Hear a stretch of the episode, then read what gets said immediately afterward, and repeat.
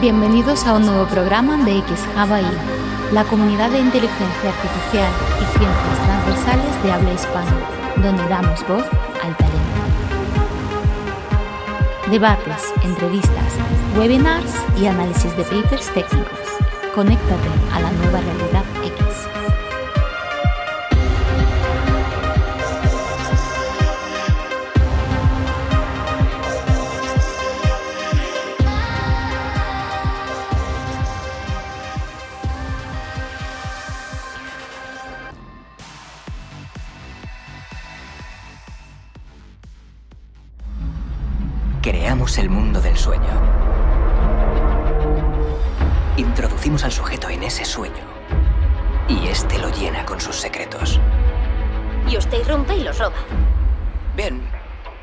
es estrictamente legal.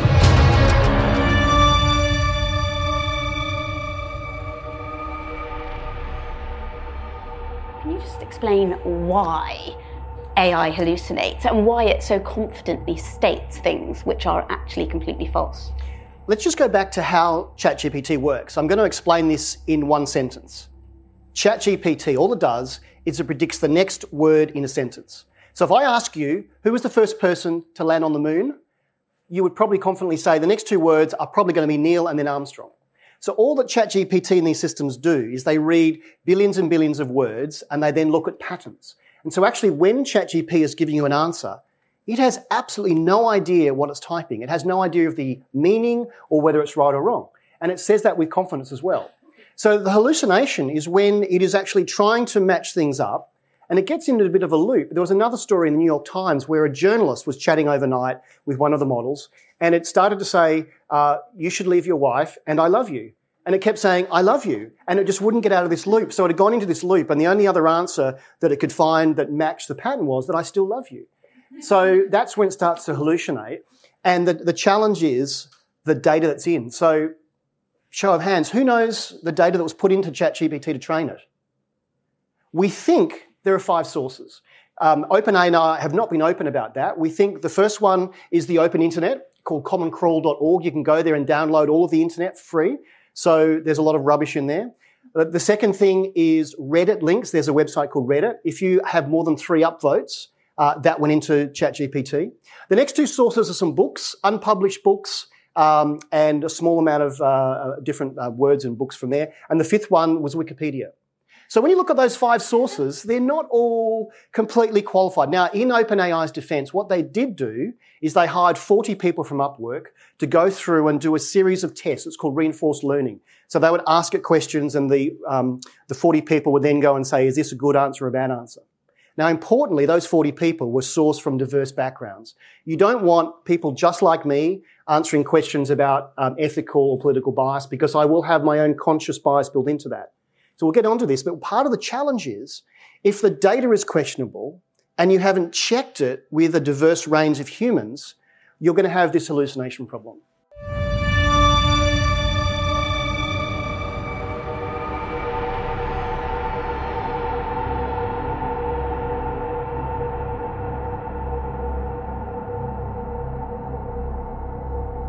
Hola amigos, ¿qué tal? ¿Cómo estáis? Soy Plácido Domenech y hoy estamos en, un nuevo debate, ah, en un X debate ahí, donde tratamos el, fenómeno de la alucinación en, los modelos de lenguaje o en los modelos multimodales. Mucha GPT, Bar, Cloud, bueno, cualquiera de los que estéis utilizando, ¿no? Y el programa viene, viene precedido de, unas declaraciones de Sam Altman y también de algunos CEOs sobre si este fenómeno o, esta, o este efecto eh, va a ser perpetuo, tenía de alguna forma este problema solución, ¿no? Porque como veremos a lo mejor en determinados ámbitos es más que un problema algo positivo, ¿no? Eh, y, un poco planteamos este tema, ¿no? Que son por qué los modelos de lenguaje, eh, los, los, modelos multimodales, hemos dicho, eh, alucinan. Y desde ese punto de vista y con el estilo XHub, con el estilo que damos a todos los contenidos o intentamos darle, bueno, pues traemos a, dos speakers de excepción. Esta vez sí, eh, Abel Losada Esperante, uno de los eh, habituales eh, de nuestros programas, y David Baños Abril, que era su primera intervención de la máquina Oráculo, consultor y formador en inteligencia artificial, pero bueno, como comentaba, psicólogo. Luego en la presentación él, lo comenta, ¿no? Y, nos extraña porque la verdad es que es también alguien a seguir, alguien muy talentoso. Habíamos tenido a su primo y seguiremos teniéndolo. Eh, esperemos que también a David también. Eh, a, Rubén. Y, la verdad es que, bueno, Rubén Rodríguez Abril lo hemos tenido en varios programas, también de la máquina Oráculo. En definitiva, el tema de la alucinación era un tema interesante que, nos apetecía tocar, pero siempre eso, abordándolo desde un punto de vista pues eh, más amplio, ¿no? Más amplio. Habéis podido escuchar al principio eh, breves fragmentos de un breve fragmento de la película Origen, una obra maestra de Nolan y también eh, declaraciones de Andrew Grill, que se hablándose sobre la, alucinación en el problema de la alucinación en modelos de lenguaje y por qué ocurre, según su opinión. Un analista, un consultor eh, reconocido eh, y speaker. Me pareció interesante su reflexión. Y luego vais a tener, después de esta breve introducción, declaraciones de Oliver Sacks, eh, este investigador, un investigador eh, sobre alucinaciones. La verdad es que hay un programa muy interesante si lo buscáis eh, en redes, en redes, el programa Redes, ya un clásico de la televisión nacional, donde se le realiza una entrevista además en español traducción en, español a Oliver Sacks. Entonces, si queréis profundizar en su figura, aparte que tiene un TDX bastante conocido que podéis ver en YouTube, lo traemos por la visión que realiza, eh, la perspectiva que da a las alucinaciones, evidentemente humanas, ¿no? Como los eh, seres humanos, pues eh, también alucinamos y, bajo qué circunstancias, ¿no? interesante figura. Evidentemente no tiene que ver con el mundo tecnológico, pero plantea cosas que nos pueden hacer reflexionar sobre por qué un modelo de, inteligencia artificial como los que analizamos sufren alucinaciones. Y luego, como clip final, previo al debate, tendremos a Ilya Suskever eh, entrevistado por eh, el CEO de Nvidia, donde Jen, Jen, bueno, no sé cómo se pronuncia exactamente, Jen Sung Juan, un nombre un poco complicado, pero bueno, en definitiva el CEO de Nvidia, eh, que le hace una entrevista eh, poco después del lanzamiento de GPT-4. Y en este vídeo, en esa entrevista, para mí, Ilya Suskever hace eh, en un fragmento unas declaraciones y una explicación extensa, pero muy clara de cómo funciona y qué es lo que hace ChatGPT, qué es lo que no hace. En definitiva nos puede situar muy bien en lo que estos modelos eh, son y quizá porque tienen esta característica, eh, este, este, problema de, alucinar. Imprescindible, yo creo que lo pondré en algún programa más. Eh, este trozo. La entrevista es imperdible. La podéis también encontrar evidentemente en YouTube. Eh, con el CEO de, Nvidia. Acordaos, Jen Sun Juan. Eh, hay, lo abordamos en el debate, ¿no? Y yo creo que lo tocaremos más.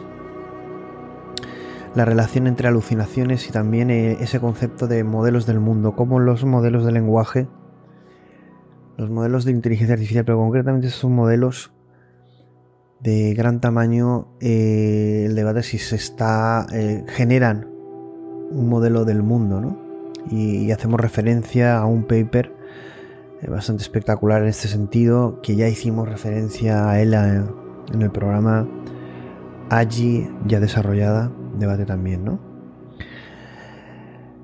En definitiva, sí que hay un gran debate de qué son estos modelos, qué capacidades tienen, eh, cuáles no, cómo podemos mejorarlas. Ahora mismo es un boom auténtico.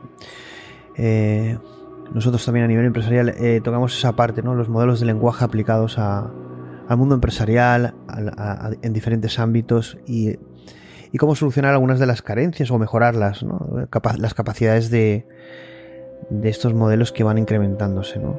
Eh, evidentemente es un mundo de posibilidades y sin establecer ningún dogma eh, está sorprendiendo todo lo que se está descubriendo de ellos. ¿no? Eh, realmente eh, algo eh, sorprendente. Y hay un, debate en la comunidad de inteligencia artificial exactamente qué es, qué es lo que, hacen internamente, Y, bueno, y, como, escucharéis en el debate, poco o mucho se sabe cada vez más, pero yo creo que poco se sabe, ¿no? Dar una, una explicabilidad a qué sucede para que, se genere esa información, se estructure esa información, de tal forma que parece que se esté generando un modelo del mundo. Parte de la comunidad, hablo de la más cercana, la que solemos estar en LinkedIn, en redes sociales, eh, Twitter, eh, hay aquellos que quizá defienden las bondades de, estos modelos como modelos intuitivos, modelos de intuición humana, como decía Geoffrey Hinton, como también comentaba Carlos Pérez. Eh, estamos teniendo ese sistema 1 de Kahneman, eh, nos falta mejorar ese sistema o tener ese sistema 2, integrarlo en arquitecturas diferentes, analizar resultados, pero estamos avanzando a pasos agigantados en logros y en posibilidades que irán desarrollándose. Con el tiempo yo creo que a una velocidad, como decía Ryan Kurzweil, una aceleración eh, brutal, casi inasumible por el ser humano, no sabemos eh, hasta ese punto de singularidad o no, pero es verdad que el impacto de todo esto eh, no sé si debería venir precedida de una estrategia o no a nivel global. Yo no soy muy partidario de ello, pero sí que, eh, y en mis charlas así lo digo, tanto a nivel individual como a nivel colectivo, como a nivel de sociedad, tenemos que tener conciencia, divulgar esta ola de innovación y de posibilidades de estos modelos de cada eh, semana, cada día, eh, se proponen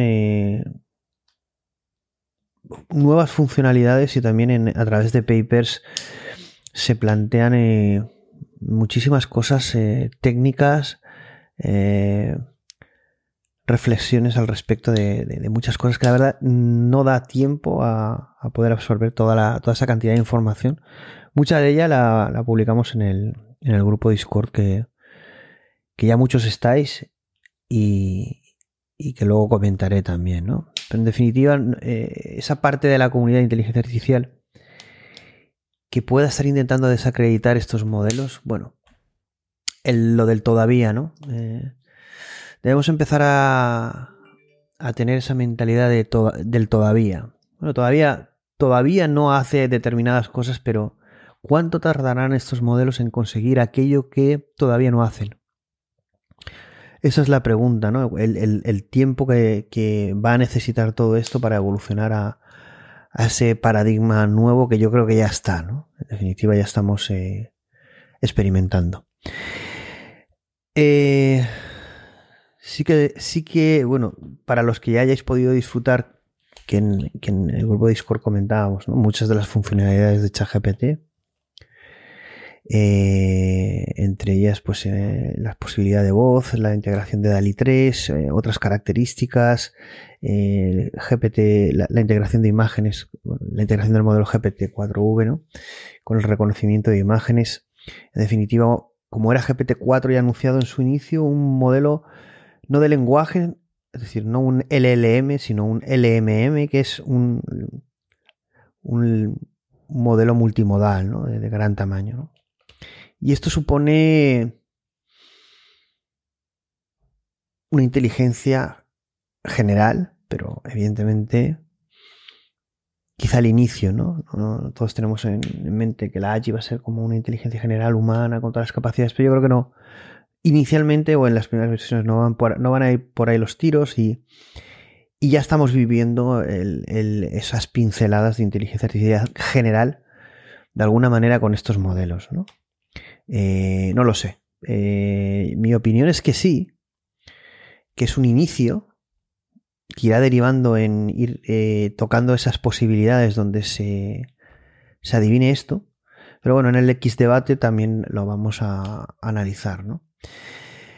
Programas que nos quedan. Bueno, esta semana que viene, este programa en podcast ha tardado un poquito más de lo normal porque esta semana nos la hemos tomado un poco de relax. Ya que la semana que viene va a ser bastante, bastante intensa. Eh, bueno, esta este fin de semana, si no pasa nada, espero terminar ese Inside X. Eh, ese Inside X de Geoffrey Hinton, donde, eh, bueno, como hemos tardado un poquito más, vamos a poder incluir esa entrevista última en, en, el programa de 60 minutos de hace 11 días, donde también hace unas declaraciones bastante tremendas en definitiva, vamos a tener dos o tres horas de programa analizando la figura de Geoffrey Hinton, su trabajo, su aportación al campo de la inteligencia artificial y, también sus declaraciones y, su visión de todo lo que está ocurriendo, porque en definitiva el programa viene precedido de qué hay detrás de todas estas declaraciones, quién es Geoffrey Hinton realmente. Eh, para quien no lo conozca, evidentemente eh, yo ya era conocedor de muchas cosas de Hinton, pero al profundizar e investigar su figura, y su trabajo en todo este tiempo también, pues eh, he aprendido muchas cosas, ¿no? Que, espero compartir y que os parezcan interesantes. Luego tendremos esta semana dos programas espectaculares, como son el, el, de Singularidad, el, episodio 2 de Singularidad, eh, con eh, Rafael Monterde un programa para que, bueno, ya me estoy preparando porque va a requerir bastante energía. Episodio 2 que hemos titulado Omega. Y la verdad es que, bueno, ya el programa previo es uno de los más eh, escuchados, de los más eh, vistos. Y la figura de Rafael Monterde, pues, bueno, un, un insider, un X-Hub ahí, ponente ya seguido porque gustó muchísimo su intervención ¿no? en, este, en este programa, en esta X-Talk, aunque luego también participó en algún X-Debate. Entonces, bueno, si no habéis visto el primer programa, eh, tenéis la oportunidad de verlo eh, antes de, que este día 25, creo que fue al final, eh, sí, está pensado para el día 25, sí, correcto para que el día 25 eh, podamos eh, disfrutar de esa segunda parte. Y luego, al día siguiente, día 26, tenemos a Suka Baldor, donde su primera X-Talk y algunas intervenciones también fueron, son de las más escuchadas, eh, el cuarto ego. sí, es el programa de Suka Baldor que podéis buscar como X-Talk ahí donde eh, en este nuevo programa vamos a hablar de si sueñan las inteligencias artificiales. ¿no? En definitiva, en qué campo cognitivo, eh, de información, de inteligencia, de conocimiento, qué es ontológico, qué es lo que experimentan estos modelos, ¿no? Eh, dónde se mueven, qué procesos existen en... Y en definitiva, Mm, hablaremos de inteligencia, de conciencia, de sueños, de realidades, pero intentaremos ver qué hay detrás de todo eso y cómo impacta, cómo impacta en el ser humano. Y va a ser un programa diferente. Voy a intentar que sea bastante único y, aprovechar pues, a alguien tan brillante como Suka para, para, para poder sacarle pues, todas las opiniones que podamos eh, al respecto de muchos temas y su visión mm, siempre humanista de la inteligencia artificial. Y como, como ya programas pendientes eh, y alguna cosita que os pueda soltar, está el de Principios de Asilomar 2, la segunda parte. Recordaos que va a tener tres. Y nos vamos a centrar, en, la primera parte nos centramos en la introducción y en esta vamos a, eh, centrarnos en los 23 principios o mandamientos de Asilomar para el mundo o la era de la inteligencia artificial. ¿no? Un gran programa con, con varios ponentes, eh, en este caso no va a ser solo entre Larso y Bar y yo, va a ser un, debate, aunque Larso y yo pues eh, eh, elaboraremos pues, pues, una introducción con los diferentes principios y se irán debatiendo, ¿no? el propio Larso y los, los diferentes ponentes que traigamos al, al programa. Luego la otra semana espero también ya empezar o terminar el, el, el, último episodio. Eh, prácticamente el de Geoffrey Hinton es, el, es un spin-off de esta serie de Agiasi, ¿no? Que tanta polémica, eh, tanta crítica positiva y negativa trajo a XHub y a mi persona, parece ser, por plantear el tema de la Agi de la ASI como algo cercano, ¿no? Bueno, mm, prácticamente este programa no es ni siquiera una aproximación a todo eso, es una, eh, es un compendio de declaraciones de diferentes eh, personalidades y autores, científicos, dentro de la comunidad de la inteligencia artificial o otras ciencias, hablando respecto a este, este, este, concepto que supondría el desarrollar una inteligencia artificial general o una, superinteligencia. Bueno, parece que ha dolido a muchos y ha alegrado a otros. Eh, cerraremos esa serie, pero, como no, seguiremos hablando de allí y de así y de muchas otras cosas desde la libertad que tenemos. Eh, sobre XHub ahí, bueno, eh, me voy a adelantar con una noticia. Pronto, espero, porque así soy conocedor, tendremos a Julia Dibroska no sé si en algún programa, no sé si en algún debate, pues porque su agenda de momento no, se lo permite y estamos viendo cómo, va a ser su vuelta. Pero está ahí en el, en el equipo de XHub ahí haciendo muchas labores de, marketing, comunicación.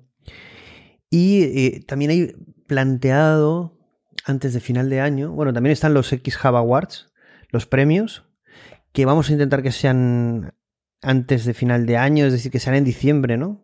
pero a principios de diciembre, no a finales, porque al final siempre nos pillaba el toro y era un poco caótico, ¿no? Y, la verdad es que eran programas que gustaban. En definitiva, vamos a intentar hacer algo, alguna sorpresa a ver con los X Hawaii Awards, ¿eh? Eh, que serán con Julia, por supuesto. Pero vamos a ver qué, hacemos ahí, ¿no? Y también he planteado con Julia el que me realice una entrevista, un poco eh, analizando el año, la actividad de, estos tres años eh, en X un poco mi opinión de todo ello, de todo lo que está ocurriendo y también del futuro, ¿no? Del año, del año que viene, que es lo que tenemos pensado, ¿no? En definitiva, un poco una entrevista más inside, una interna, pero también de hablando eh, un poquito de, de, nuestras cosas y de lo que ocurre y de qué, tenemos planeado, ¿no? En este sentido, y tanto el equipo de X ahí, pero que también muy, muy cerca con, las sensaciones y, lo que percibimos dentro de la comunidad de, inteligencia artificial, sobre todo en Discord, que está eh, funcionando muy, muy bien. Bueno, ahora que he comentado el, tema de Discord, eh, si no, no os habéis unido, uníos al canal de Discord. Eh, ya sois muchos los que nos pedís el enlace a través de los comentarios. Unidos porque mm, diariamente, de lunes a domingo, no dejamos de publicar eh, contenido, noticias y al principio era algo bastante...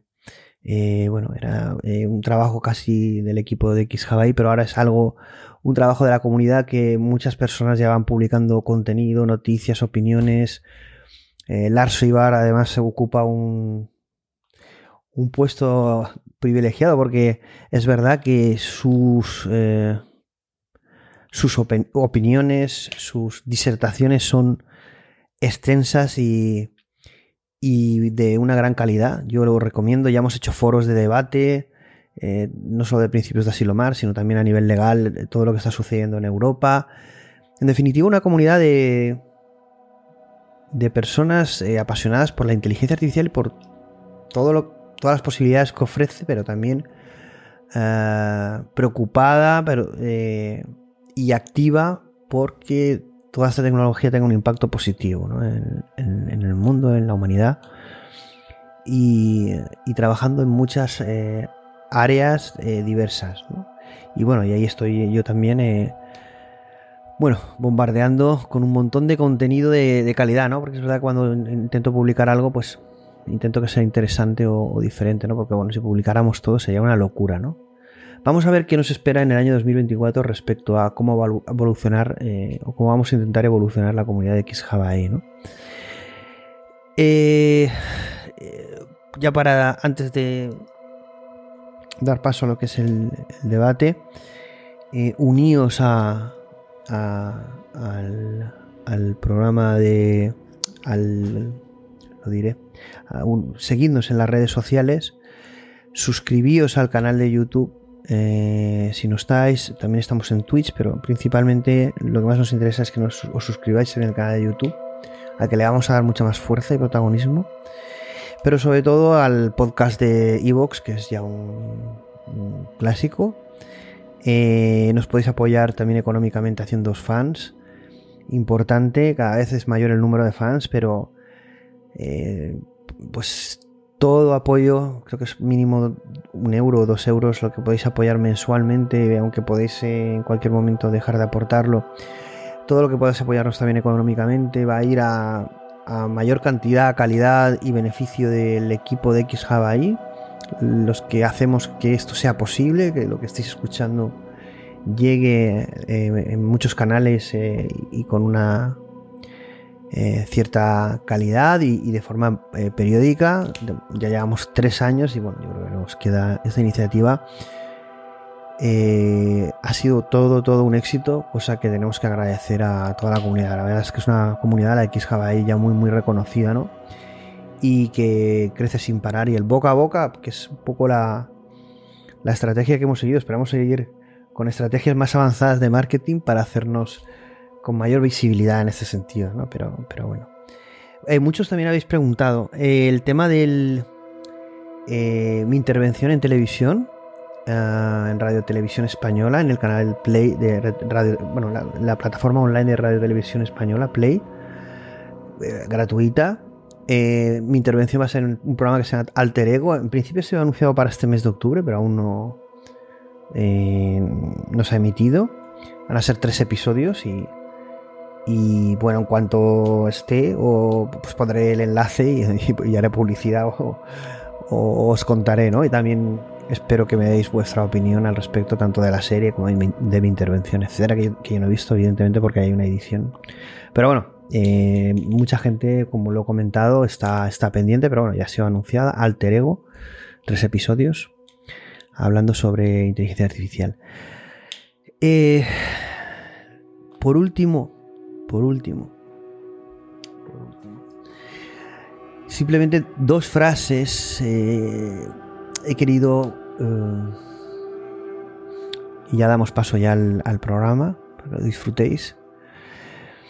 Dos frases de dos personas que son dos referentes para mí, sobre todo eh, bueno, Carl Gustav Jung y el otro es eh, Eckhart Tolle, el autor del Poder de la Hora. Y dos frases que nos deben hacer reflexionar sobre todo lo que está sucediendo en la inteligencia artificial, también el tema de las alucinaciones de esa búsqueda de verdad en, estos modelos, en la inteligencia artificial, en los valores de, un, de esta sociedad que están destruyéndose, creándose seguramente otros nuevos, pero donde tenemos muy claro que la inteligencia artificial va a jugar un papel crucial en la creación de esa realidad, de ese futuro. Dice Toll, Eckhart Toll, el, autor del Poder de la Hora, la siguiente frase dice, no eres tus pensamientos, Eres la conciencia que es consciente de los pensamientos. ¿Es esto equivalente? ¿Es esto aplicable a un modelo de lenguaje? No eres tus pensamientos, eres la conciencia que es consciente de los pensamientos. ¿Quién es el pensador? ¿Quién es el que piensa? ¿Quién es el que decide? ¿Es el observador? ¿El observado?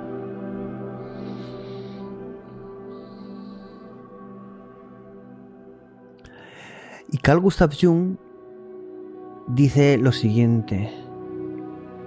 Dice, Jung decía que los muchos de nuestros pensamientos y comportamientos son influenciados por procesos inconscientes y arquetipos universales. Y aquí me ha parecido importante esta frase, esta reflexión de, la obra de Carl Gustav Jung, porque ¿cuántos procesos en, en cuántos pensamientos son generados por procesos inconscientes y en definitiva son pensamientos que nosotros hemos generado inconscientemente o hemos creado pensando que son conscientes pero realmente están influenciados desde el inconsciente.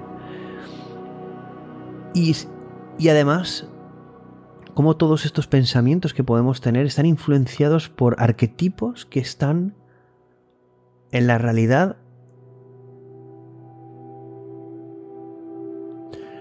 pero están a un nivel que no podemos percibir conscientemente. Y también conscientemente. Esos arquetipos universales. Y ahí mi reflexión, y por eso he puesto esta frase de Carl Gustav Jung, es estos modelos de lenguaje, que ahora a continuación nos va a explicar muy bien Ilya Suskever, que es el creador de ChatGPT, cómo funcionan.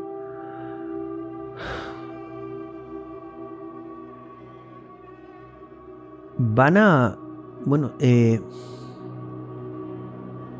están influenciados por esos procesos inconscientes, puesto que nosotros, nuestros pensamientos lo hemos trasladado en el lenguaje, y es en ese lenguaje donde infiere, trabaja, piensa, abstrae, razona, al nivel de razonamiento que sea, estos modelos de lenguaje. Y a la vez aunque estos arquetipos universales no existan en ese campo o en ese espacio latente que son estos modelos de lenguaje,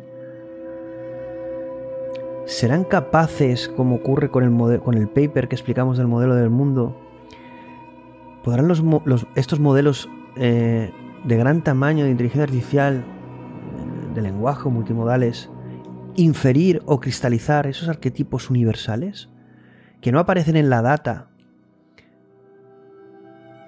pero realmente han sido generados, influenciados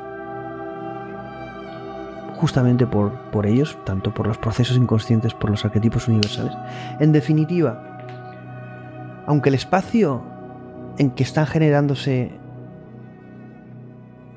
todos estos procesos sea otro, sea el computacional, el digital, se va a cristalizar aquello por lo que nosotros estamos influenciados, como decía Jung. En definitiva, vamos a llegar a la misma verdad, a la misma realidad, a, través de dos procesos o realidades distintas.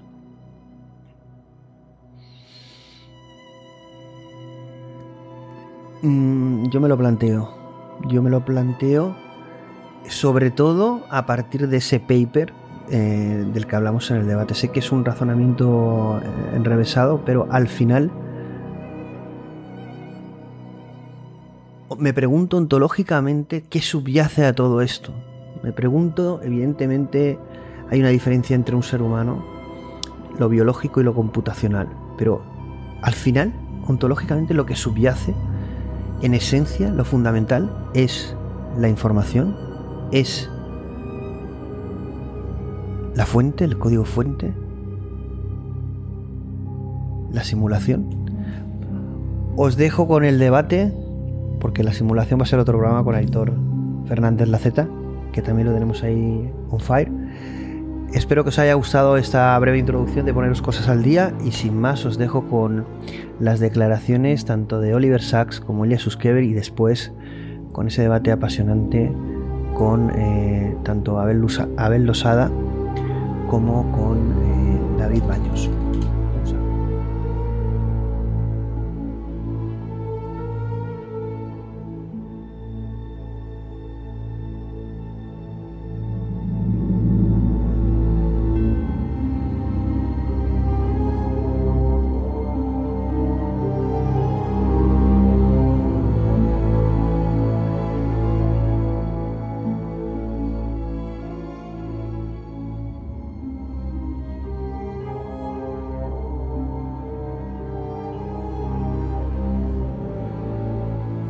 I'm going to be talking about hallucinations and a particular sort of visual hallucination which I see among my patients. A few months ago, I got a phone call from a nursing home where I work. They told me that one of their residents, an old lady in her 90s, was seeing things. And they wondered if she'd gone bonkers, or because she was an old lady, whether she'd had a stroke or whether she had Alzheimer's. And so um, they asked me if I would come and see Rosalie, the old lady. I went in to see her uh, it was evident straight away that she was perfectly sane and lucid and of good intelligence, but she'd been very startled and very bewildered because she'd been seeing things. And she told me, the nurses hadn't mentioned this, that she was blind, that she had been completely blind from macular degeneration for five years, but now, for the last few days, she'd been seeing things. So I said, What sort of things? And she said, People in Eastern dress, in drapes, walking up and down stairs.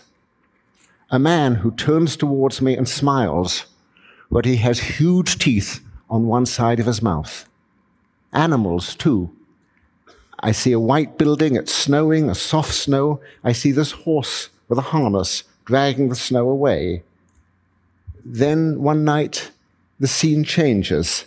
I see cats and dogs walking towards me. They come to a certain point and then stop.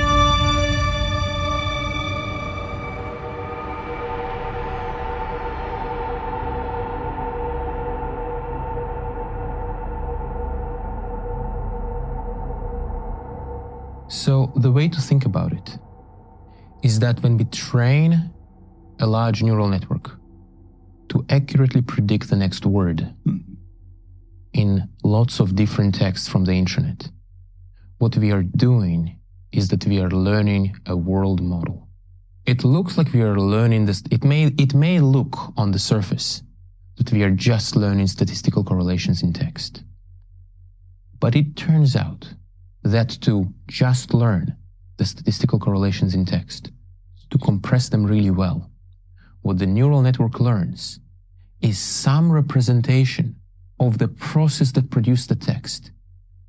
This text is actually a projection of the world. There is a world out there, and it has a projection on this text. And so what the neural network is learning is more and more aspects of the world, of people, of the human conditions, their, their, their hopes, dreams, and motivations, their interactions and the situations that we are in.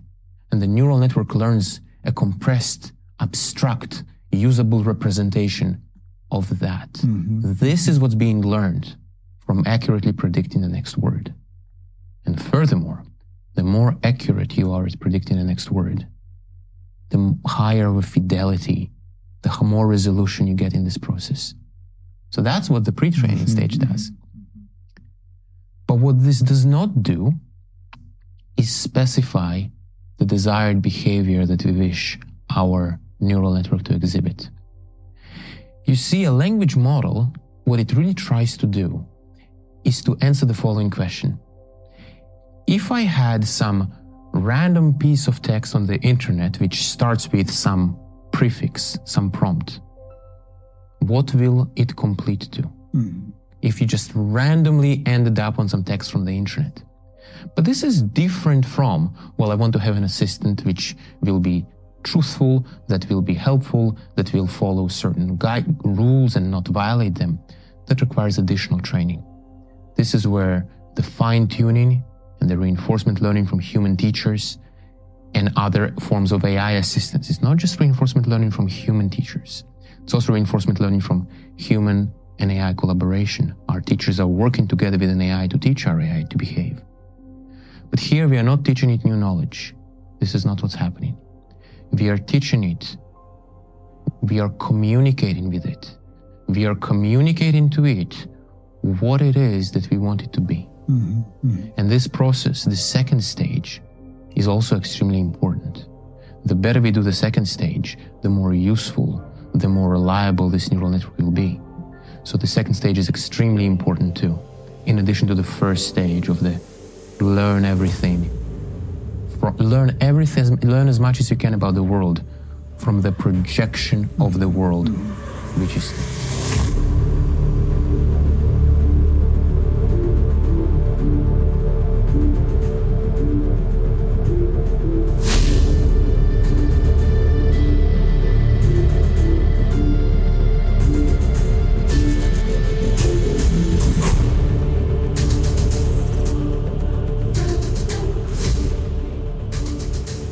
Hola, buenas tardes a todos amigos, ¿qué tal? Hoy un nuevo programa en X ahí, un nuevo X debate ahí, después del debate que tuvimos ayer, eh, apasionante sobre la AGI, si está ya creada o no. Eh, evidentemente, bueno, para la respuesta eh, tenéis que ver el programa e incluso como curiosidad le preguntamos a Aitor, a Aitor Fernández Laceta, si ellos habían desarrollado ya la AGI ¿no? en, su empresa, ¿no? Y la respuesta no la voy a dar pero me sorprendió, me sorprendió porque soltó ahí, fue, fue valiente, ¿no? Fue valiente, fue valiente. Eh, hoy vamos a tocar un tema que es eh, muy interesante, aunque sea un pelín más técnico, siempre lo vamos a hacer eh, divulgativo, que pueda escucharlo cualquier persona y entenderlo cualquiera, aunque sí que tocaremos alguna cosita y alguna referencia a algún paper y a, algún tema, pero bueno. Para eso tenemos aquí, hemos traído dos, dos ponentes eh, de excepción. Uno, Abel, que bueno, aparece siempre que puede, porque lo llamamos eh, siempre o casi siempre. Hola Abel, ¿qué tal? Hola, muy buenas. Me han dicho que era de alucinaciones y yo dije, ah, sí, yo de eso sé, yo de eso sé. Sí, me hizo mucha gracia. te lo dije un poco más bruto porque hay confianza. Sí, la, gente, la gente se lo puede imaginar. Y luego tenemos a David Baños, que ahora, bueno, se presentará brevemente. Primero a ver, luego sí que es eh, David. Y luego David, porque, bueno, David eh, eh, tenemos a, su primo, bueno, que, que, tienen, tratan en, su plataforma de, oráculo, ¿no? bueno, ahora, un poco, no me acuerdo exactamente el nombre, pero sobre todo la máquina oráculo. Eso es. Y Rubén Rodríguez, ¿no? Es, es, que yo, yo soy fatal. Para, normalmente ha colaborado mucho con XHub, Rubén Rodríguez. Eh, pero no habíamos tenido el placer de contar con David Baños. Pero bueno, ahora se presenta. Lo que sí que el motivo de traerlo, aparte de que la plataforma que tienen es súper interesante, todo lo que publican tanto él como, como Rubén, eh, es pues porque ese debate también eh, surgió en diferentes posts ¿no? que él estuvo publicando. Y bueno, publica muchas cosas en ese sentido súper interesantes, pero este tema pues es un tema controvertido o simplemente es interesante ver por qué ocurre esto y dijimos, tienes que venirte ya por primera vez, participar en XAP pero bueno, para quien no te conozca de nada, David, ni en la plataforma de, que estáis desarrollando y, que, todo lo que hacéis, tanto tú como Rubén, pues preséntanos tanto tu figura como tu relación con el mundo de inteligencia artificial, como lo que estáis haciendo. Pues eh, nada, tanto yo como Rubén, eh, bueno, Rubén es mi primo, como ya comentaste, y dijimos, bueno, pues todo el tema de la inteligencia artificial, eh, en, principio la, la, máquina Oráculo, ¿vale? Que es el portal que tenemos sobre, sobre... no iba a ser exclusivamente sobre inteligencia artificial, pero dado que digamos que es un tema que se cobró digamos una importancia de aquí hace un par de años, sobre todo desde ChatGPT, como todo el mundo saltó a la palestra de la inteligencia artificial, pues cada vez lo estamos como más enfocando al tema de, la IA, aunque no era tampoco el, punto clave, ¿no? Digamos, el, tema. Eh, entonces, bueno, al final, tanto Rubén y yo, pues nos hemos visto arrastrados por este, por este órgano ¿no? de los modelos de lenguaje y todas estas grandes novedades. Y, eso que empezamos antes de que se pusiese tan de moda. Pero bueno, ahora pues hay que seguir un poco también el flujo del, del tiempo. Y entonces, nada, pues eso, pues tenemos esa plataforma de la máquina oráculo que escribimos artículos sobre, sobre ella. La verdad que la mayor parte de los días los escribe Rubén. La verdad, yo os voy por otros lados, eh, pero, pero bueno, tenemos ahí la plataforma que está muy bien, la verdad estoy muy, muy orgullosa de ella. Y que es una creación nuestra y que bueno, que sí, que, que le tengo mucho cariño, la verdad. Y al tema, evidentemente. Bueno, eh, eh, Abel, eh, tenemos a David, eh, a Rubén lo tendremos más, seguro, mm. porque es verdad que... Sí, algo me comentó de que, bueno, que hoy no podía acudir o, bueno, Sí, no, no podíamos haberlo tenido también, pero bueno, tanto San, tenemos pendiente que tanto Rubén como Santi de. Pero bueno, es que estamos desbordados de temas, a veces eh, de ponentes, pero bueno, Abel, tú eres un habitual. Eh, Preséntate rápidamente, aparte de decir que tienes un fondo pues muy acorde a lo que vamos a ver. Eh, rápidamente. Que, se va tuneando como un camaleón, mi fondo siempre. Sí, sí, sí, estás intentando ponerte a la altura de nuestras presentaciones, ¿no? Pues, pues, pues, pues, yo soy un poco así como, como David también, eh, más matemático y un poco tirando a, filosófico, de ahí las alucinaciones, supongo. Y em, bueno, sí, el sospechoso habitual, ya, yo creo que la mayoría de la audiencia ya me conoce. Eh, me dedico a cosas de informática, pese a la formación en mil cosas y eso. Eh, al final ando picando código y levantando infraestructura y, escribiendo mis propias cosas eh, un lado y otro. Pues bueno, vamos a, vamos a ello. Evidentemente el programa eh, va a consistir en hablar sobre alucinación, pero también vamos a hablar de inteligencia artificial, de modelos de lenguaje, de las noticias que también dieron lugar a este, a este programa, ¿no? Porque evidentemente esta problemática de la alucinación está en estos modelos de lenguaje desde el inicio, pero vamos a hacer un recorrido de varias cosas y también de varios papers, de modelos de lenguaje, algunos que tocamos en el programa anterior, pero que es inevitable tratarlos ahora al tocar este tema. ¿no? Entonces, preparaos para el viaje y poco a poco. ¿no? Pero antes de empezar, voy a repetir slide, eh, la misma que puse ayer. Eh, esta es un slide de, Alan Turing, ¿no? Comentando algo que yo creo que es necesario tenerlo como, mm, como eh, a priori, ¿no? Un a priori antes de analizar cualquier cosa de la que vamos a analizar dentro de los modelos del lenguaje y, yo diría de la inteligencia artificial. Y es que estamos construyendo máquinas que son capaces de aprender de una manera o de comportarse de una manera que nosotros no llegamos a entender. Y esto lo vamos a analizar. Lo vamos a analizar en papers recientes. Hay papers que vamos a comentar de días o post también de, días de esta semana. Entonces esto es todo súper reciente. Pero, y es verdad que, que todos comentan al final lo mismo, ¿no? Es decir, un proceso que podemos intentar entender, pero no eh, entender del todo, ¿no? Al 100%. No sé si estáis de acuerdo o no con esta afirmación o con esta aseveración que intento trasladar, ¿no? ¿Qué pensáis? Hacemos internet. Dale. Dale. Venga, bueno, eh, evidentemente, eh, cuando toqué el tema de las alucinaciones, pues siempre, como siempre dije, bueno, los modelos de lenguaje alucinan, es un tema matemático, es un problema que se puede solventar de determinadas formas, se está haciendo también eh, de diferentes métodos, ¿no? Eh, pero, ¿y qué pasa con las personas, no? las personas alucinan. ¿Y por qué alucinan? Aparte de, cómo puede alucinar a, Abel o, otra gente, ¿no? Y sí que hay artículos que, eh, aquí empezamos a tener la reflexión de qué es biología y qué es computación, ¿no? Eh, realmente empezar a comparar lo que estamos creando a nivel de inteligencia artificial como modelos de inteligencia artificial, como redes neuronales profundas y lo que es el cerebro, el comportamiento del cerebro. Y di, este, esto también lo publicamos, eh, lo comentamos ayer, ¿no? Eh, estudios que, nos, urgen a, un poco separar lo que es una cosa de la otra. Y recomiendo, recomiendo, aunque no tiene nada que ver, pero es muy interesante, un libro de Oliver Sacks, que es Alucinaciones, y una TED eh, de, este señor de Oliver Sacks y que nos comenta eh, por qué pues, eh, el ser humano alucina en un tipo de enfermedad que, existe, ¿no? Y por qué ocurre esto, ¿no? Y por qué puede ocurrir. Y es muy interesante, ¿no? Es muy interesante cómo cuando, por ejemplo, cortamos determinados algoritmos o inputs, el cerebro empieza a comportarse y generar una realidad, ¿de acuerdo?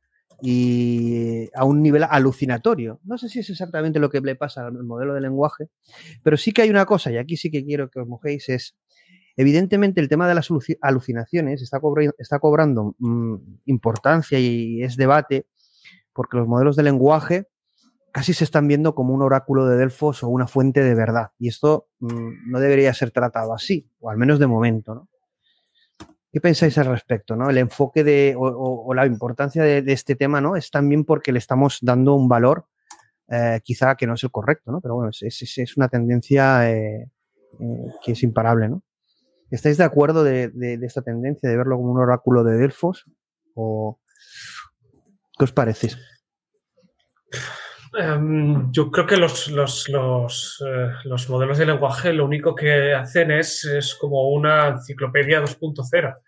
se dedican a recoger información que hay en la web y verterla y hacerla accesible. Eh, antes tenías que buscar una palabra, tenías que buscar por orden alfabético en una enciclopedia y a día de hoy le puedes preguntar a ChatGPT o cualquier modelo. Es decir, se dedican a recoger información, no se dedican a contrastarla, no, no, es, su, no es su función, no hay, no hay un contraste si esa información que, con el que es entrenada el modelo eh, es, existe un paralelismo con lo que es la vida real. Para el modelo no hay vida real, es lo que, lo que con lo que lo entrenes.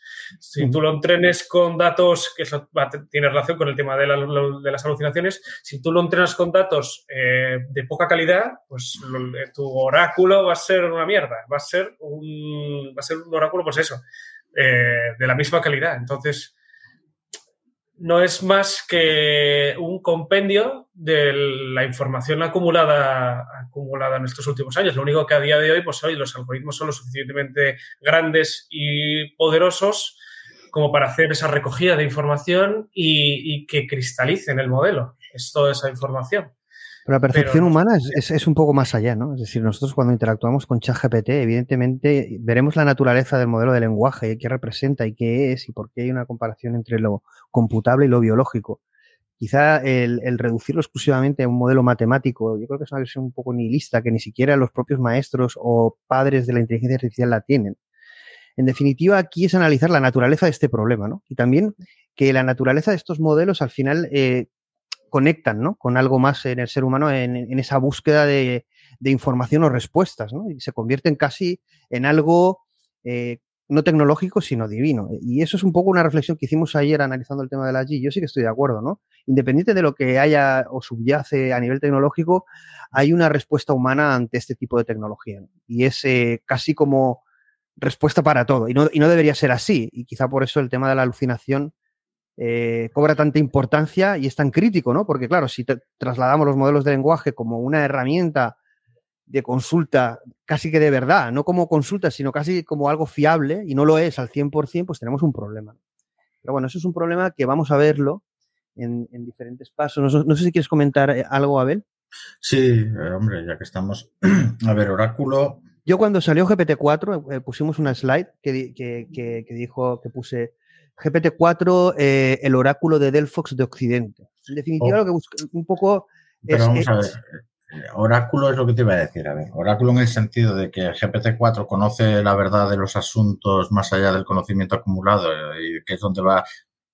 Al final, el proceso de razonamiento o de inferencia, siendo un poquito más estricto, que está siguiendo GPT-4, se parece al que hacemos los seres humanos a partir de unos datos, hasta por lo menos estructuralmente, para intentar conseguir la mejor conjetura a partir de eso que tenemos delante. Nos presentan un problema y lo miramos y es bastante similar. De hecho, a mí alguna vez me, ha dejado alucinado que sigue un patrón y eso crea una, sensación de, si, quieres, una pareidolia incluso, o sea, una sensación de mm. que tienes un, Todo eso delante.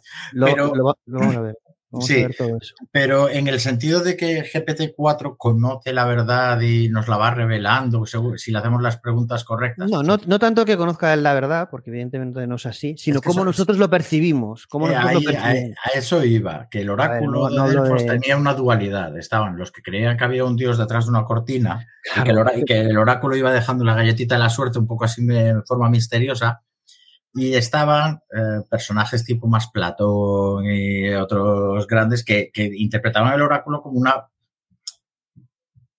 una forma conceptual potente que te hacía, te rompía los esquemas de la realidad y te forzaba a pensar de otra manera. Mira, eso me, eso me gusta mucho, ¿no? Que quizá. eh, además, la solución si los medios, eh, si los medios racionales, ¿no? Eh, sí. A través un poco bueno, porque expresión.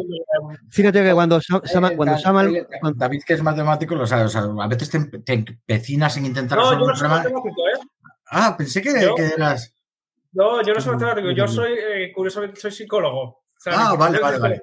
Bueno, pues, cualquier, cuando intentas resolver un problema, eh, a veces te, te, puedes pasar horas y horas y te das cuenta que estás repitiendo los mismos pasos una y otra vez.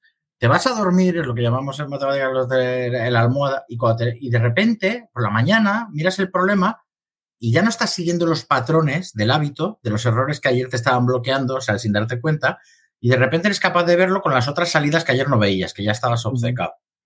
Y muchas veces el, mensaje oracular lo que hacía era eso, era dar un, una bofetada de algo que no te esperas, un mensaje, intentabas poner, encajarlo en el contexto, porque era del oráculo al final, y tu mente, al, meter ese mensaje disruptivo, intentar encajar en el contexto, a veces era capaz de ver de otra manera los problemas que tenía que... que, que... Aquí, aquí, has dicho una cosa que es muy importante y lo vamos a ver, porque esto es solo el principio, vamos a ver papers, vamos a ver uno que es el que ha causado sensación, le va a gustar mucho a David, yo creo que sí que lo conoce, pero es el que está generando la controversia, ¿no? Mm. Eh, que está relacionado con las alucinaciones. Pero yo creo que has dicho una cosa que yo sí que estoy muy de acuerdo. Independientemente de cómo funcionen y lo que sean, sí que nos permite, como oráculo, eh, expandir nuestra forma de pensar, ¿no?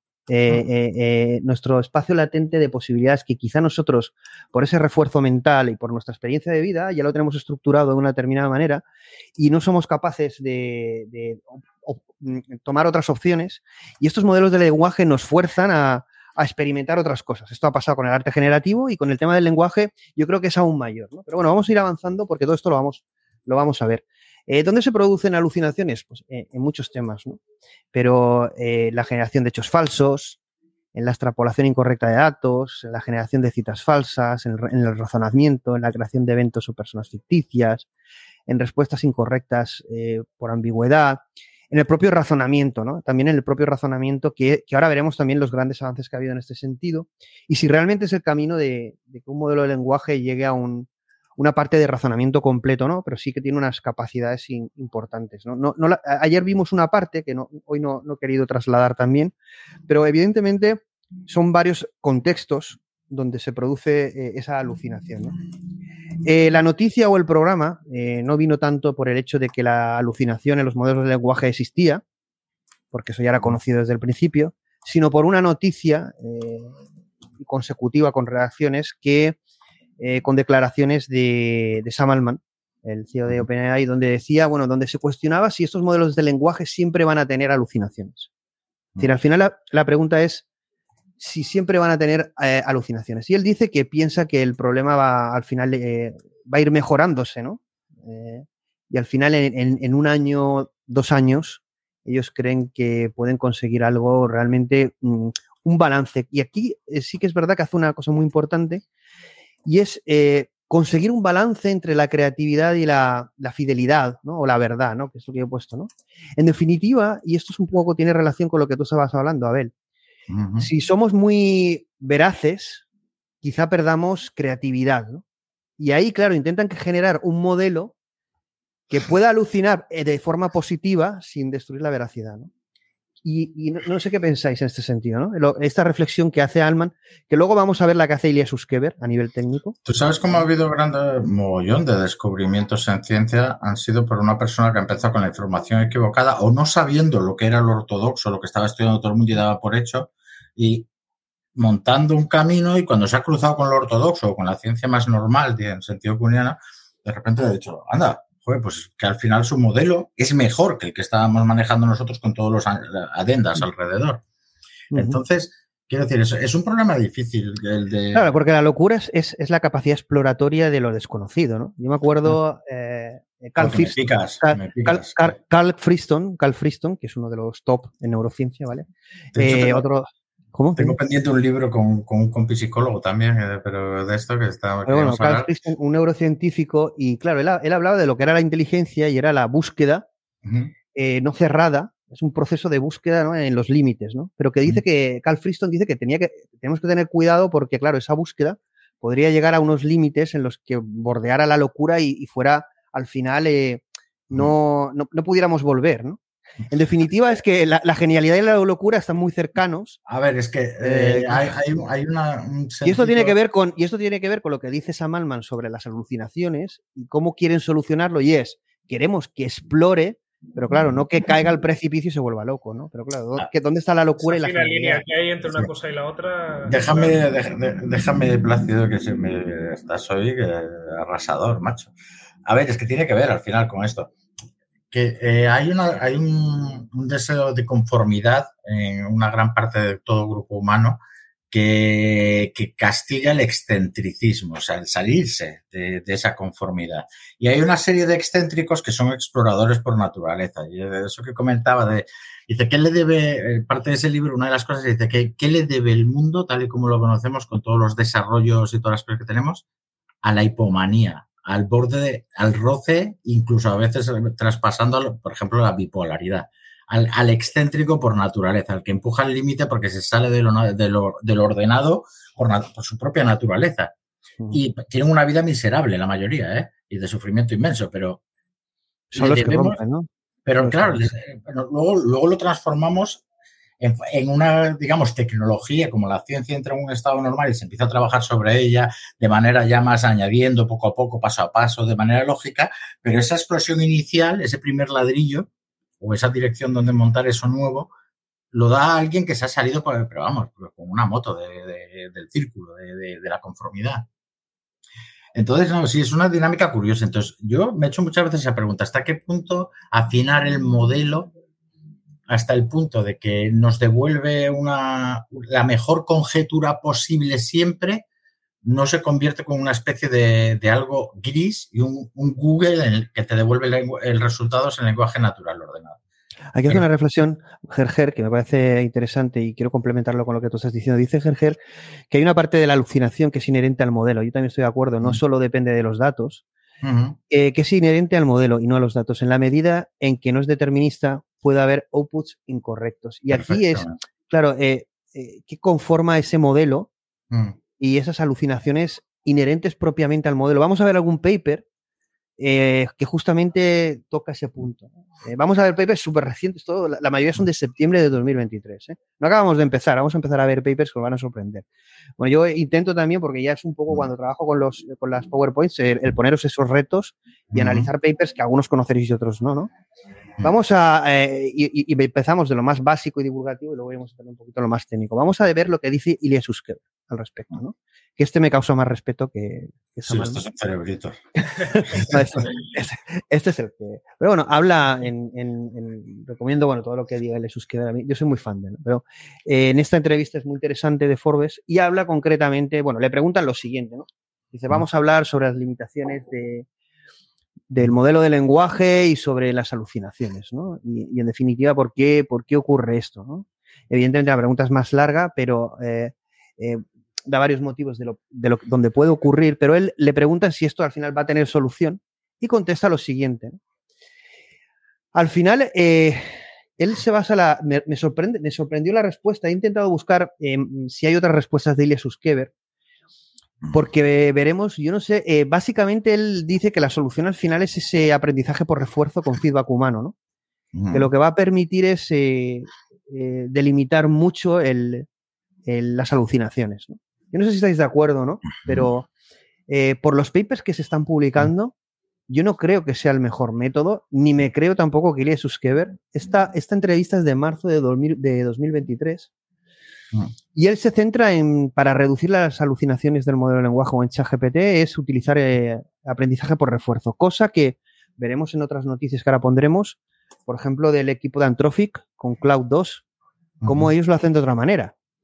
Entonces, ¿qué, pensáis del uso del aprendizaje por refuerzo con mm. feedback humano para justamente delimitar o minimizar las alucinaciones? ¿no? Si es algo... ¿Qué pensáis en este sentido? Bueno, es lo que utiliza ChatGPT. Yo considero que no, no, puede, no va, no existe realmente una forma de solucionarlo. Es decir, son mil y un cosas que hay que retocar. Eh, no, había, no conocía esta opinión de Suscriber, pero eh, he leído cosas así parecidas del palo, ¿no? Como que eh, gente, ¿no? Que investigadores como que ah, el peso de las alucinaciones, la culpa de las alucinaciones, en parte la, la, ponen en, en, modelos en los que el, los contenidos que aprenden en la fase de preentrenamiento, sabes hay una fase de preentrenamiento y luego los modelos se van afinando un poco como para adecuarlos a la a que al contacto con humanos, ¿no? a interactuar con, seres humanos. Primero tienen los conocimientos, adquieren esos conocimientos y luego se les enseña a cómo interactuar, eh, pues en medio de un chat, un medio de cómo interactuar con seres humanos. Entonces, muchos, efectivamente, muchos investigadores decían un poco pues, que uno de los, uno de los las causas de las alucinaciones es precisamente que ese excesivo peso que tienen los parámetros cuando se entrenan en la fase de preentrenamiento, en las que absorben todo, los, que absorben todo el conocimiento, pero que luego al final, el, el, como este conocimiento se, es servido en una aplicación, como puede ser ChatGPT, pues ahí es donde puede fallar.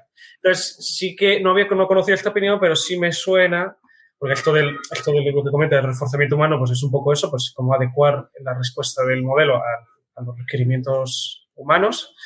Eh, sí que me suena de esto que, de esto que me comentaba. De, todas maneras, repito, yo no, no considero que, que, haya una única forma. No, vamos a ver varias. Vamos a ver incluso varias eh, de, otros, de otros equipos y vamos a ver eh, últimos papers con tendencias sobre esto. ¿no?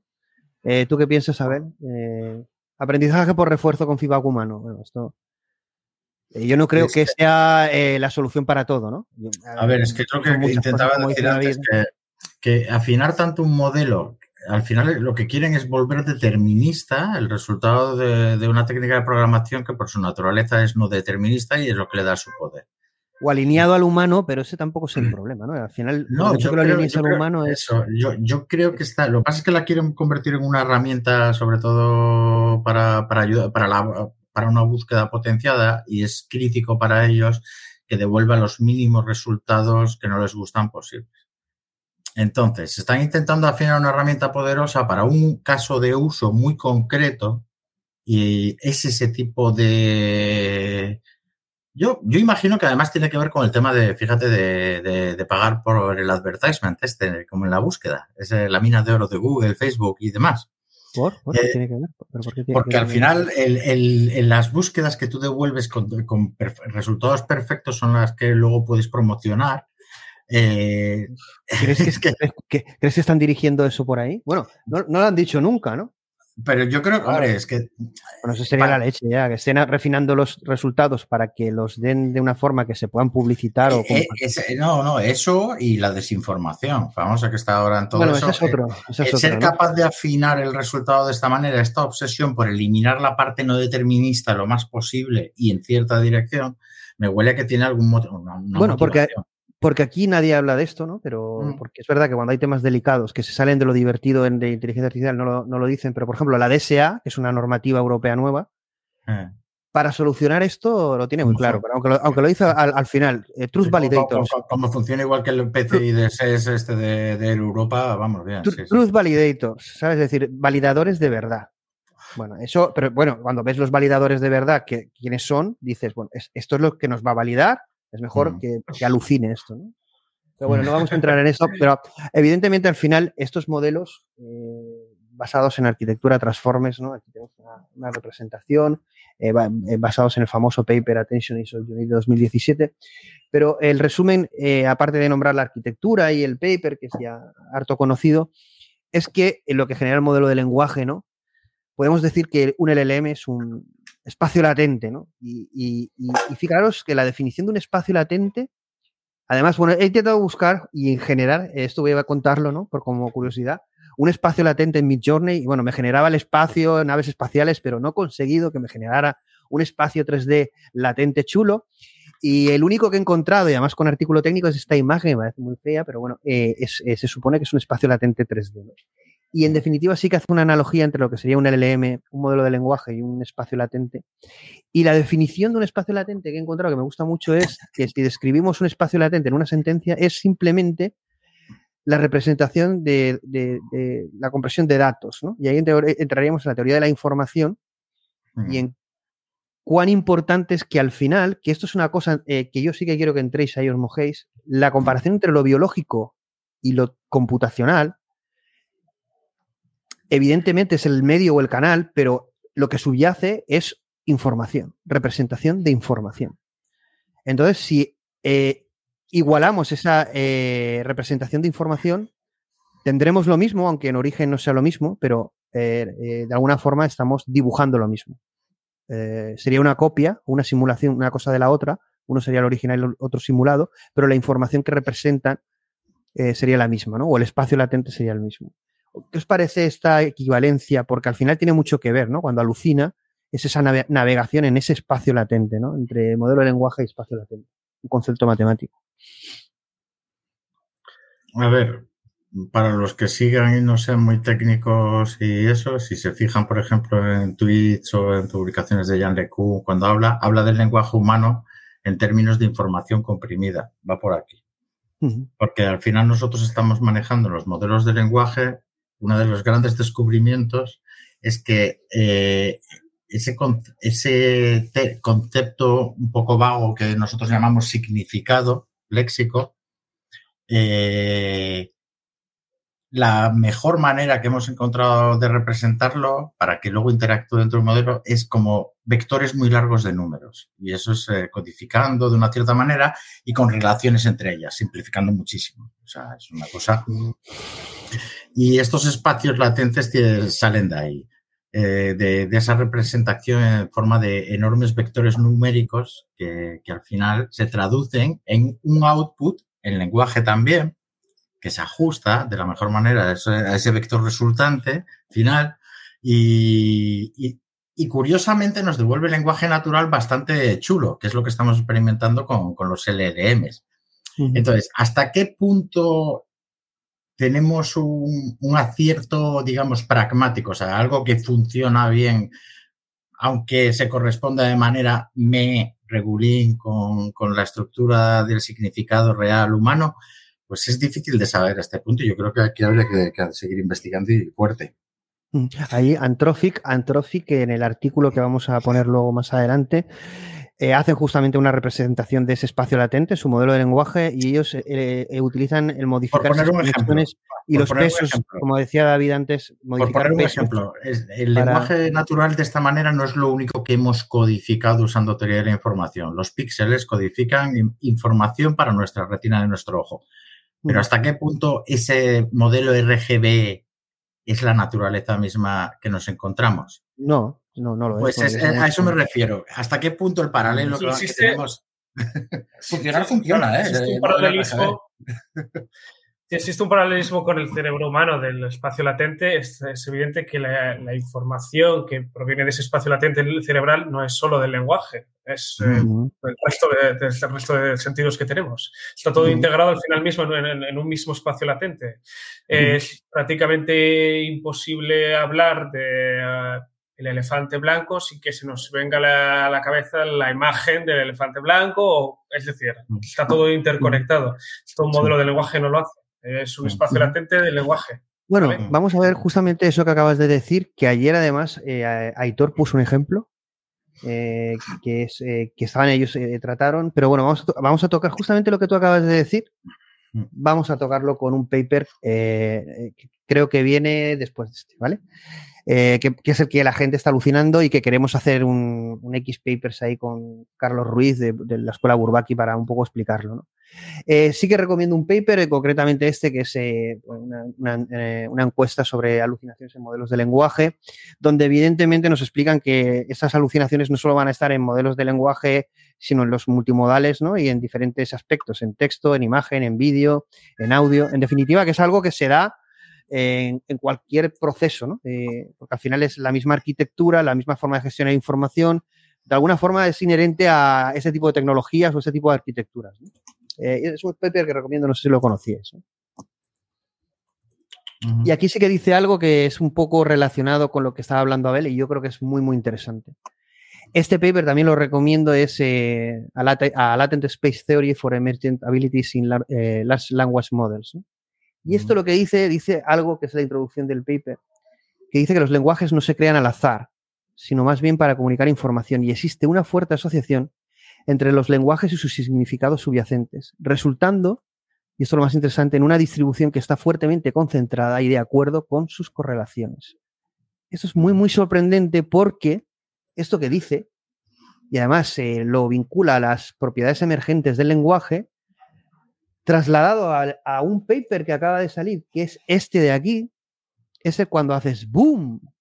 Cuidado que el paper que voy a presentar y algunas conclusiones o opiniones que yo tengo, eh, mm, podéis verlas rebatidas por el amigo Gary Marcus eh, diciendo que no, que no, que no, que esto no es así, no es para tanto y tal. Pero bueno, eh, cada cual lea el paper y lo diga. Este paper en concreto hace lo siguiente, y es que es la representación de los modelos de lenguaje, es esos espacios latentes representados eh, geoposicionados y visualizados, hace que tengamos esta información. Por ejemplo, cuando hablamos de lugares del mundo, él tiene información de lugares del mundo y él es capaz de tener esos modelos del mundo reflejados. Fijaos los lugares de Estados Unidos, eh, New York, y en definitiva, eh, la cuestión es, pues con este paper parece que sí, los modelos de lenguaje son capaces o crean su propio modelo del mundo que además reflejan propiedades del mundo real. Y eso es un what the fuck, como una casa. Porque esto, la explicación matemática es para leerse el paper y no es tan sencillo ni trivial. Como lo que había dicho David. No, no, no, es que no tiene sentido. No, pero es que hay una coincidencia. Es lo que hemos dicho antes. Y solo con el lenguaje él es capaz de saber esto. ¿Cómo lo sabe? Bueno, ahí, ahí surgen opiniones, claro, ahí surgen opiniones. Pero el paper es de Em, stop, eh, en ese sentido es eso. I think, eh, un- Loros un paper de- estocásticos. Loros No estocásticos, pero muy, muy. Fíjate el, el- el- el- el- el alcance de ser un loro estocástico. O sea, el, el- Quizá- la- quizá las lo seamos nosotros también. ¿Qué? Quizá lo seamos nosotros también a un nivel, ¿no? Claro, es que, ¿por qué no lo va a ser el ser humano? No hay ninguna, no hay ninguna razón para pensar lo contrario. Eh, pero esto es, quiero decir, em, esto, es una reflexión que decía, es que en verdad todas las, todas las tareas eh, capa- que son capaces o sea, que los seres humanos somos capaces de desplegar utilizando el lenguaje, pueden ser imitadas por simplemente, pues eso, un loro estocástico. Eh, eh, los, los modelos de lenguaje, lo único que Se oye mucho, no, no sé si, si eres tú, Abel, el ruido. Se oye un montón de ruido. Ah, sí, porque Vale, a ver, habla David. Sí, ahora, sí, es verdad. Sí.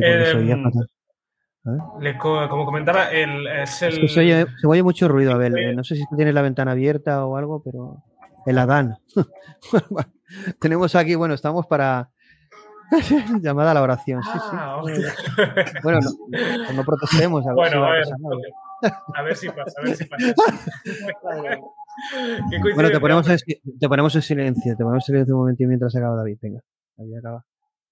Luego, luego lo ver. comentaba que, que, como decía, que, que todos los, todas las tareas de las que es capaz de desplegar la inteligencia humana usando el lenguaje, pues son perfectamente, en principio, son imitables por simplemente un modelo que eh, simplemente se dedique a eh, adivinar cuál es la próxima, la próxima palabra en, en un texto, simplemente por modelos probabilísticos.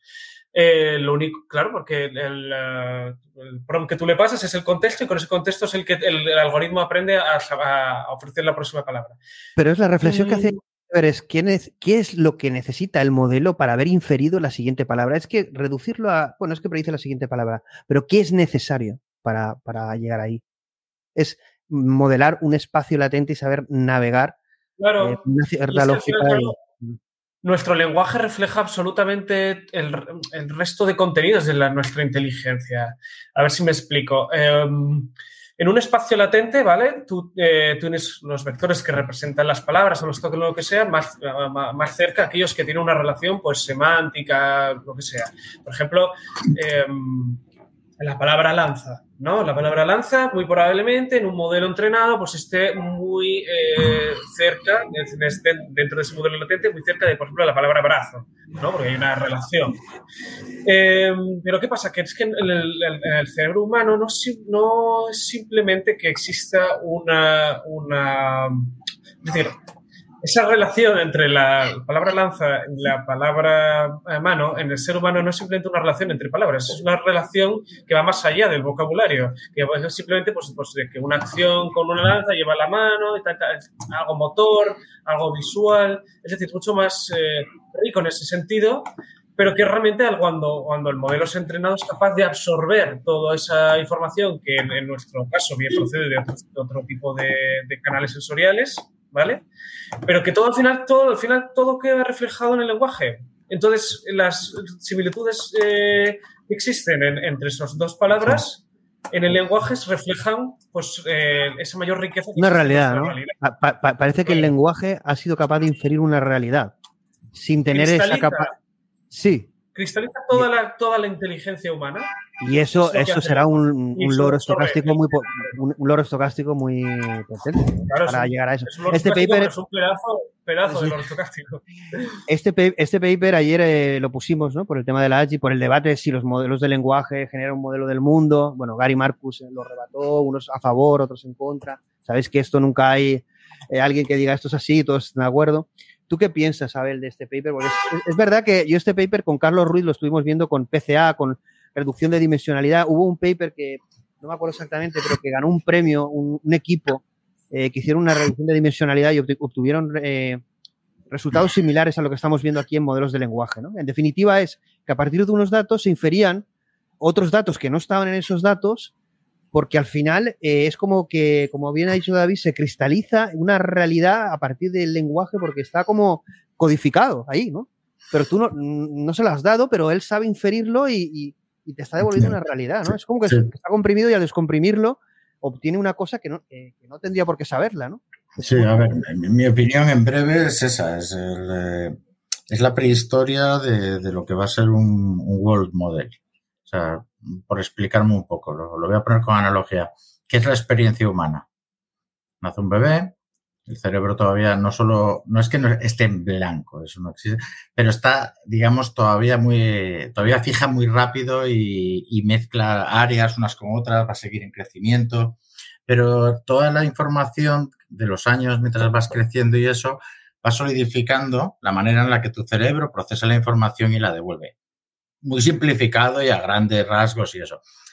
Estoy viendo que, ¿cuál es la gran diferencia, aparte de otras muy notorias y que ya hemos discutido en otros programas, que la, experiencia humana, ese, ese moldeado de la red neural humana, es para dar base a una agencia exploratoria y sirve una función de supervivencia, una producción, lo que sea, una función biológica más amplia. Nuestros modelos no tienen agencia, por lo menos a día de En el humano hay varias agencias. Bueno, ahí hay un debate de si, estos modelos deberíamos proporcionarles agencia o conciencia. Sí, pero al, Estado. Quiero decir, esto sí es una forma rudimentaria y yo creo que es la primera vez en la historia humana en la que podemos ver que la codificación de información no va en forma de palabras, ni de bits consecutivos, ni de métodos y, podemos ver cómo, representa un elemento artificial y que luego podemos hasta diseccionar sin hacer daño a ningún animalito, ni a, menos a algún ser humano. ¿Cómo, cómo, cómo está sucediendo? Sí, sí, sí. Que Anthropic recomiendo que ahora lo vamos a poner, cómo ellos cuando tienen eh, un problema, por ejemplo, un problema de alucinación, una respuesta incorrecta o no apropiada, Mm. cómo manipulan el modelo a nivel de neuronas, conjunto de neuronas, patrones, para ver si corrigen. Como decía mm. David, con los pesos, oye, es que esto se ha llevado mucho peso, vamos a modificarlo. Lo que dices tú, están operando el cerebro y viendo cómo afecta. Dicen que no pueden tener una explicabilidad al 100% y perfecta, que al final es un ensayo y error, pero tienen herramientas muy chulas donde en 3D y haciendo cosas eh, eh, van jugando con eso para corregir determinadas eh, cosas de una forma yo creo que más avanzada que el aprendizaje por refuerzo de, con feedback humano de ChatGPT. Que yo creo que tendrán otras cosas, ¿no? Por lo mejor es marzo del 2023, pero... Hay que, tener, hay que tener muy claro una cosa, y es que no sabemos de dónde salen las alucinaciones en los modelos de lenguaje. Es que no, no se sabe. No. que, que, eso te tiene que quedar muy claro. Es que no se sabe hay un montón de hay un montón de, de, estudios que dicen, ah, bueno, por ejemplo, el, pues la posición, la eh, codificación de la posición al inicio del modelo, que sí que tiene algo que ver, eh, la decodificación final, cómo se elige el, cómo se elige, digamos, el, la, siguiente palabra más, más, más probable, eh, diferentes estrategias, eso también tiene algo que ver, pero realmente no hay, unas, hay un, no hay un modelo que explique las alucinaciones en los modelos de lenguaje. aquí sí que tenemos eh, una slide. Eh, hay algunas cosas que si no he puesto referencia aquí, es por falta de tiempo, empezaré cuando coja, bueno, aquí sí que está, ¿no? el, link no es por utilizar el, el trabajo de otra gente, porque eh, al final ponemos links de todo, ¿no? Para que vosotros mismos veáis el artículo y tengáis vuestra propia opinión, etcétera. ¿no? En este caso es eh, un poco como los modelos de lenguaje y, los datos que intervienen en ese modelo de lenguaje eh, pueden afectar cómo se producen las alucinaciones y cómo se pueden corregir. ¿no? Y aquí tenemos varias técnicas. Y una es, yo, yo, haría hincapié en dos. Una es, evidentemente, todo el tema del fine tuning, pero una que está muy de moda, que es el RAG, ¿no? el, aumentar o conectar conocimiento, inyectar eh, todo lo que es eh, datos mm, fácticos a lo que es el prompting, ¿no? a través de Prompt Engineer y, otras, y otras técnicas, ¿no? Eh, de tal manera que se reduce muchísimo lo que es las alucinaciones. Eh, a mí me extraña que, por ejemplo, Jesus Kever y, y, el equipo de OpenAI no nombren todo este tipo de técnicas que están muy en, en, on fire, ¿no? Que están muy en, la comunidad, muy top, ¿no? Comentando y utilizando y desarrollando y el GitHubs eh, y, espacios de desarrollo utilizando estas técnicas, ¿no? ¿Qué os parece tanto la parte de fine tuning, que es evidentemente obvia, como la parte de RAG, como la parte de conexión a Knowledge Graphs, es decir, que en definitiva sabéis que hay como diferentes técnicas de prompting también eh, para mejorar la respuesta de los eh, modelos, pero también para evitar la alucinación. Mm. ¿Qué pensáis? No, bueno, eh, es que no, no, no, conozco tampoco mucho sobre el, tema del RAG, lo de el retrieval, augmented. Fijaos aquí, aquí tenéis un. Mm. básicamente. Sí, bueno, sí, conecta, conecta, con una base de datos. cuando tú le, tú le pones un, un, prompt, conecta con una base de datos y entonces hay un modelo de recogida de. Hay un modelo de, de conocimiento y que luego lo verte en el modelo de lenguaje. Sí, sí. Lo combina para, mejor, para mejorar de alguna forma. Es como, vale, tú tienes el modelo de lenguaje, es un modelo intuitivo, pero yo te voy a dar una fuente de verdad y te la voy a combinar. De tal manera que esa combinación reduce las, alucinaciones.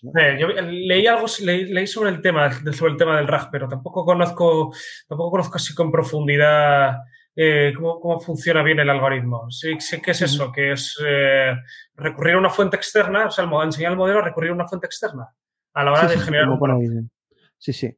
Entonces, bueno, es una de las técnicas para reducir las alucinaciones, el fine tuning, evidentemente con datos, pero podemos hacer también el tema de, RAG y están habiendo técnicas derivadas de RAG en este sentido. En definitiva, tampoco hace falta conocerlo, solo es una técnica que no es el aprendizaje por refuerzo con feedback humano que se está utilizando para reducir la alucinación, pero vamos a ver otros papers más avanzados que se pueden utilizar para justamente reducir las alucinaciones, ¿vale? Pero que, sepamos que eh, esto existe y se está utilizando. Yo no sé toda esta vertiente de agentes, eh, RAG, eh, eh, knowledge graphs, es decir, gráficos de conocimiento y modelos de conocimiento y la combinación de todo eso con modelos de lenguaje, si eso está en los equipos de Google, en los equipos de OpenAI y de Microsoft, entiendo que sí. En Google investigué y sí. En Google hay ya desarrollos de hace mucho tiempo sobre todo eso, de, combinaciones de modelos de lenguaje con, con fuentes de verdad.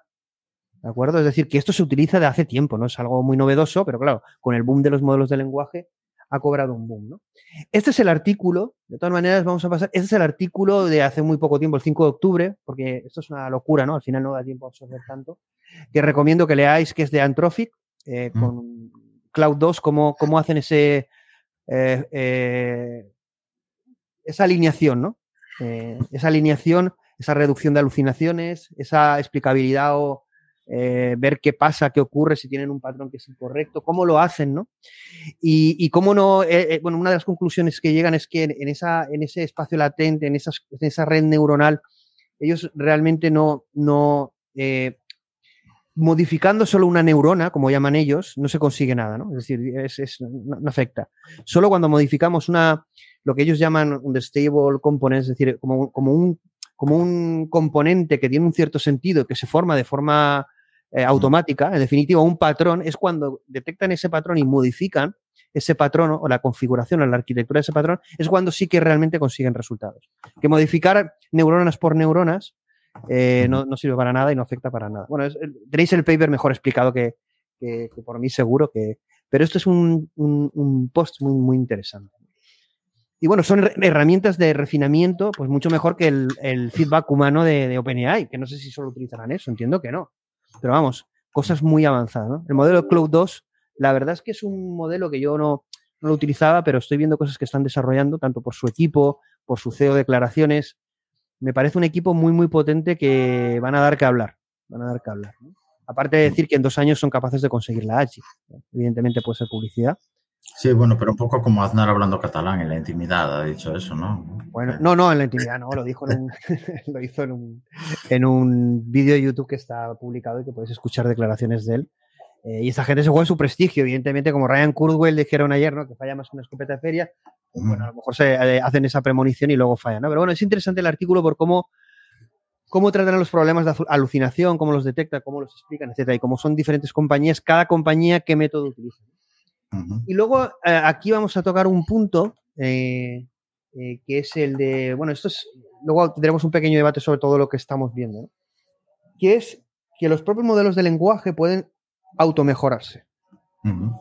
¿Qué quiere decir esto? Que en vez de nosotros utilizar aprendizaje por refuerzo, lo que vamos a utilizar es eh, técnicas de que el propio modelo de lenguaje sea capaz de optimizarse sin intervención humana.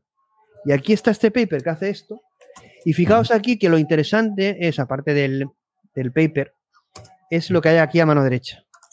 Fijaos que a mano derecha lo que tenemos es eh, eh, una optimización directa, la A, la B es una optimización con aprendizaje con refuerzo humano, ¿vale? Que es lo que hace ChatGPT. Pero a la, más a la derecha tenemos el modelo del paper que proponen, que es, automática, es, totalmente automático y que obtiene mejores resultados. Y esto es curioso, ¿no? Esto es curioso, ¿no? Que es el, el, que el propio modelo sea capaz de auto mejorarse. Y eso son técnicas que, bueno, nos pueden asustar, pero es en definitiva podríamos tener procesos que ya no dependiera del ser humano para generar modelos cada vez más óptimos. Y esto asusta un poco, ¿no? Es como decir, a ver, a ver, a ver. Yo entiendo que ChatGPT es como algo computable ahí, que ha salido ahí como un experimento, y yo le voy a decir lo que está bien y lo que está mal. Este, el humano es el ¿Este es el del que se cometa? Eh, yo creo que no. Es que he compartido yo y uno, lo que pasa es que me dio toda la locura. Son todos de. Son todos de. Pues, ¿eh? Hay uno de, que ha publicado Meta, lo he visto a través de Jan LeCun, y que sobre. Eh, para corregir código, para depurar código y corregir bug sí, automático. Es, un self-healing de otra. Eh, pues eso lo pusimos ayer en, en lo de la AGI, que es. Vale, no solo lo vamos a hacer en un modelo de lenguaje, sino el modelo de lenguaje, si fuera el que se reproduce, es decir, es la máquina de Von Neumann que lo que hace es crear y reproducir. Hay un paper que lo que hace es justamente lo que tú dices, genera código, lo mejora, lo valida, lo vuelve a mejorar, lo valida. Entonces, claro, es, la máquina de Von Neumann, ¿no? Evidentemente, a través de modelos de lenguaje, es que es una cosa como increíble. Y luego tenemos una cosa aquí abajo en este paper también, que es tendencia, que ayer muchos se quedaban así un poco a cuadros. Para mí es una de las cosas más novedosas, y que está obteniendo resultados espectaculares, como los que estás comentando tú, Abel. Hay un ejemplo en desarrollo de software, bueno, eh, que es el llevar eh, toda esta, esta problemática de alucinaciones o comportamientos con sesgos o temas incorrectos, llevarlo a, agentes y que tengan un debate. Esta parte de aquí, que es un multi-agent debate, ¿no? Que en definitiva es que tengamos agentes que son modelos de lenguaje, pero con roles distintos y que ellos decidan desde visiones distintas quién tiene razón y quién no. Y eso parece que tiene unos resultados espectaculares. ¿no? Y, eso es aplicado, por ejemplo, en, hay un, vídeo que pusimos, no, lo he puesto aquí, que es de una, el desarrollo a través de agentes de una compañía de software. Desarrollan software y uno hace el diseño, otro hace el UI, otro programa, otro hace los test unitarios, otro lo publica. Bueno, una compañía y han hecho como los dibujitos tipo Zelda. Y esos son unos avances que lo que hacen es utilizar los modelos de lenguaje como unidad, como unidad computacional o unidad lógica, no sé, o como modelo intuitivo, junto con otras cosas, ¿no? A veces aprendizaje por refuerzo, les ponen objetivos, y eso permite que la integración o la interacción de esos agentes hace que emerja unas propiedades o cualidades mucho más óptimas que si intentamos simplemente optimizar el modelo de lenguaje per se, ¿no? Y eso es curioso, ¿no? Eso es curioso. entraremos en una teoría de la complejidad eh, propiedades emergentes, etcétera, ¿no? Es, muy curioso. Y luego lo dibujan con dibujitos tipo Zelda en 2D y tal, y queda como, ¿qué, es esto, no? Pero con unos resultados increíbles. No, no, sé qué pensáis, si, es, si esto va a ser algo temporal, pero saldrá otra cosa, o realmente es algo que es una tendencia muy clara, ¿no? De todo este tipo de cosas. Primero el self, el self, ¿no? El que lo haga él mismo sin intervención humana, y luego otro el tema de agentes. Pues, ¿Qué pensáis sobre esto? Hombre, yo creo que la participación humana nunca, nunca, lo puedes, nunca la puedes evitar, aunque solo sea porque eh, estos modelos de lenguaje al final tienen una utilidad que es precisamente servirnos a nosotros. Entonces, si es verdad que existen cada vez más, eh, más, eh, más investigaciones y, novedades con este tema de modelos que se autocorrigen, eh, yo hace poco hablaba en LinkedIn sobre el tema de em, modelos que, optimizan los prompts, eh, o sea, modelos que funcionan como un prompt engineering. Ellos mismos los modelos están utilizando exactamente para, para, para, optimizar las respuestas. Pero de nuevo, de nuevo, el que valora las respuestas, el que, el que, el, el que, el que debe determinar si esa respuesta es más o menos correcta que, el, que la que nos da el anterior modelo, pues deben ser los seres humanos, claro. Al final, al final pues eh, son herramientas que tienen que servirnos para nosotros útiles. Bueno, la idea es, bueno, podemos sacar la, la, validación de esa respuesta, sí que podemos hacerla nosotros, si es más o menos correcta, pero puede ser que en el proceso no intervengamos. Claro. Eh, no, yo, ¿sabes el, lo que lo veo? Por ejemplo, la... controladores aéreos. Sí, sé que me va a matar mucha gente que está cobrando un pastón por estas cosas, pero si conseguimos eliminar el factor humano en, en tareas que al, en, al, final son repetitivas, lo que pasa es que son tan de detalle y críticas que de momento nunca han podido ser tomadas por un, por un proceso totalmente automatizado. Claro, tú empiezas a afinar un proceso que aprende a controlar un puente aéreo, eh, una torre para todos los vuelos entrantes salientes, incluso aviones autopilotados. Y se, se entrena y luego se pasa por un proceso de autocorregimiento hasta que se garantiza que hay un self-healing y de verdad Exacto. que has cambiado todo un factor humano del mundo de golpes. Porque aquí hay una cosa que esto tiene que ver con Godel, que es muy divertido, tenía que haberlo puesto, porque lo que pasa es que al final es eh, no sé si conocéis la máquina de Godel y sí. Jürgen Smith Hoover, la propuesta que hace, pero bueno, en definitiva es lo que acaba de decir Abel.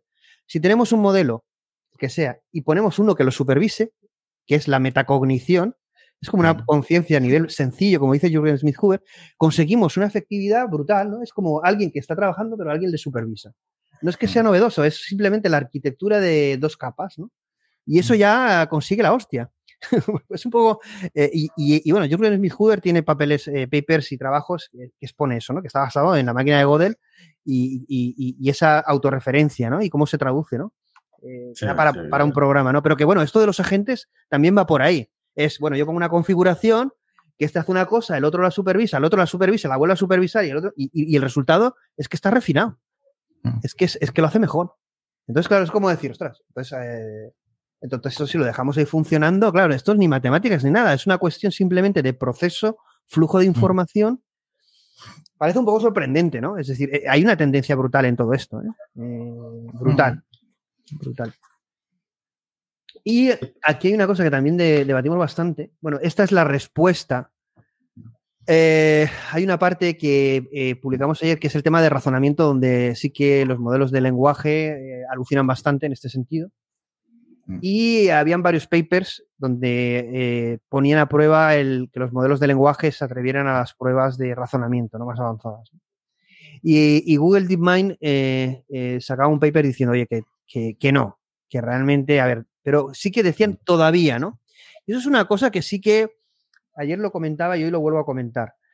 debemos empezar a decir esto no lo hace o esto no es así o, o no llega a esto o alucina, pero todavía ¿Por qué la gente en la comunidad, y eso David, tú que estás también en LinkedIn y a ver, hablan de forma tan dogmática y no como hace ahora Google DeepMind y pone el todavía? Uh -huh. ¿Por qué estamos minimizando esto a un loro estocástico, a una computación, a, a, un big data? Yo creo que estamos minimizando lo que se está consiguiendo. ¿no?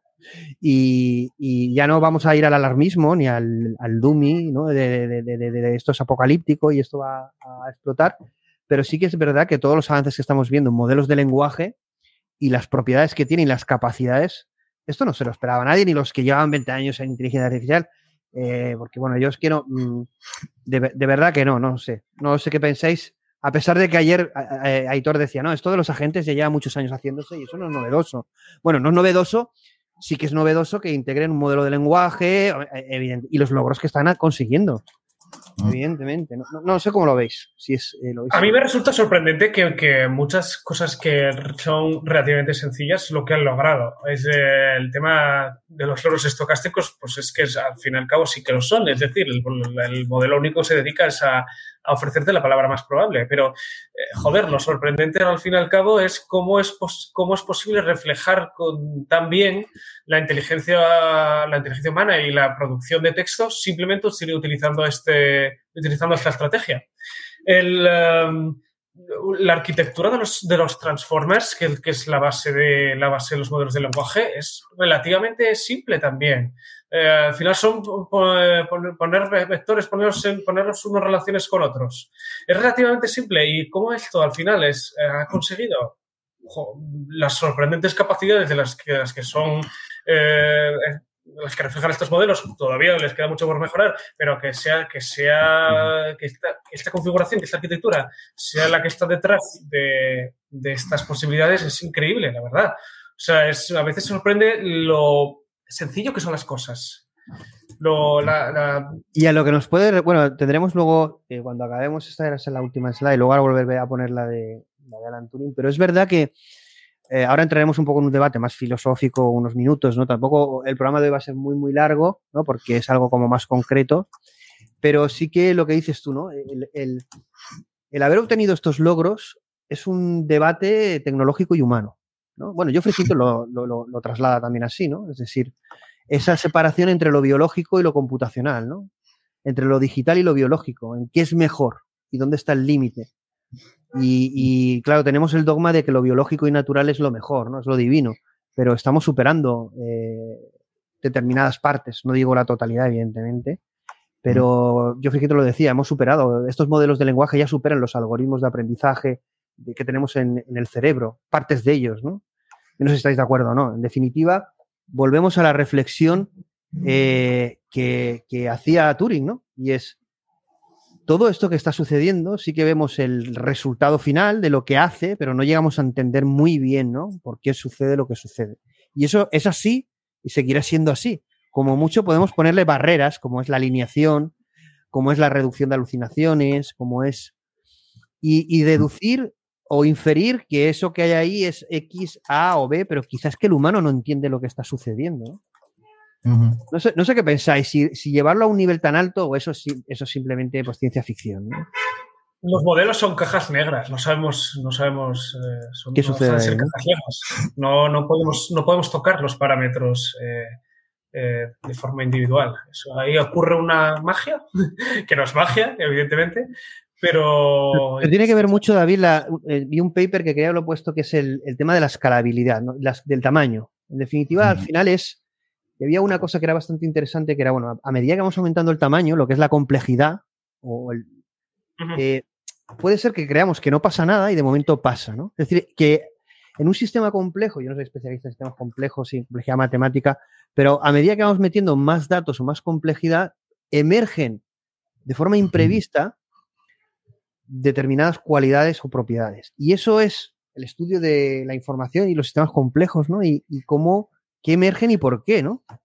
Muchas, De las cualidades, muchas de las cualidades, por ejemplo, esto del aprendizaje en contexto que, tienen los modelos de lenguaje, mm, el aprendizaje en contexto surgió en GPT-3, pero no surgió en GPT-1 ni en GPT-2.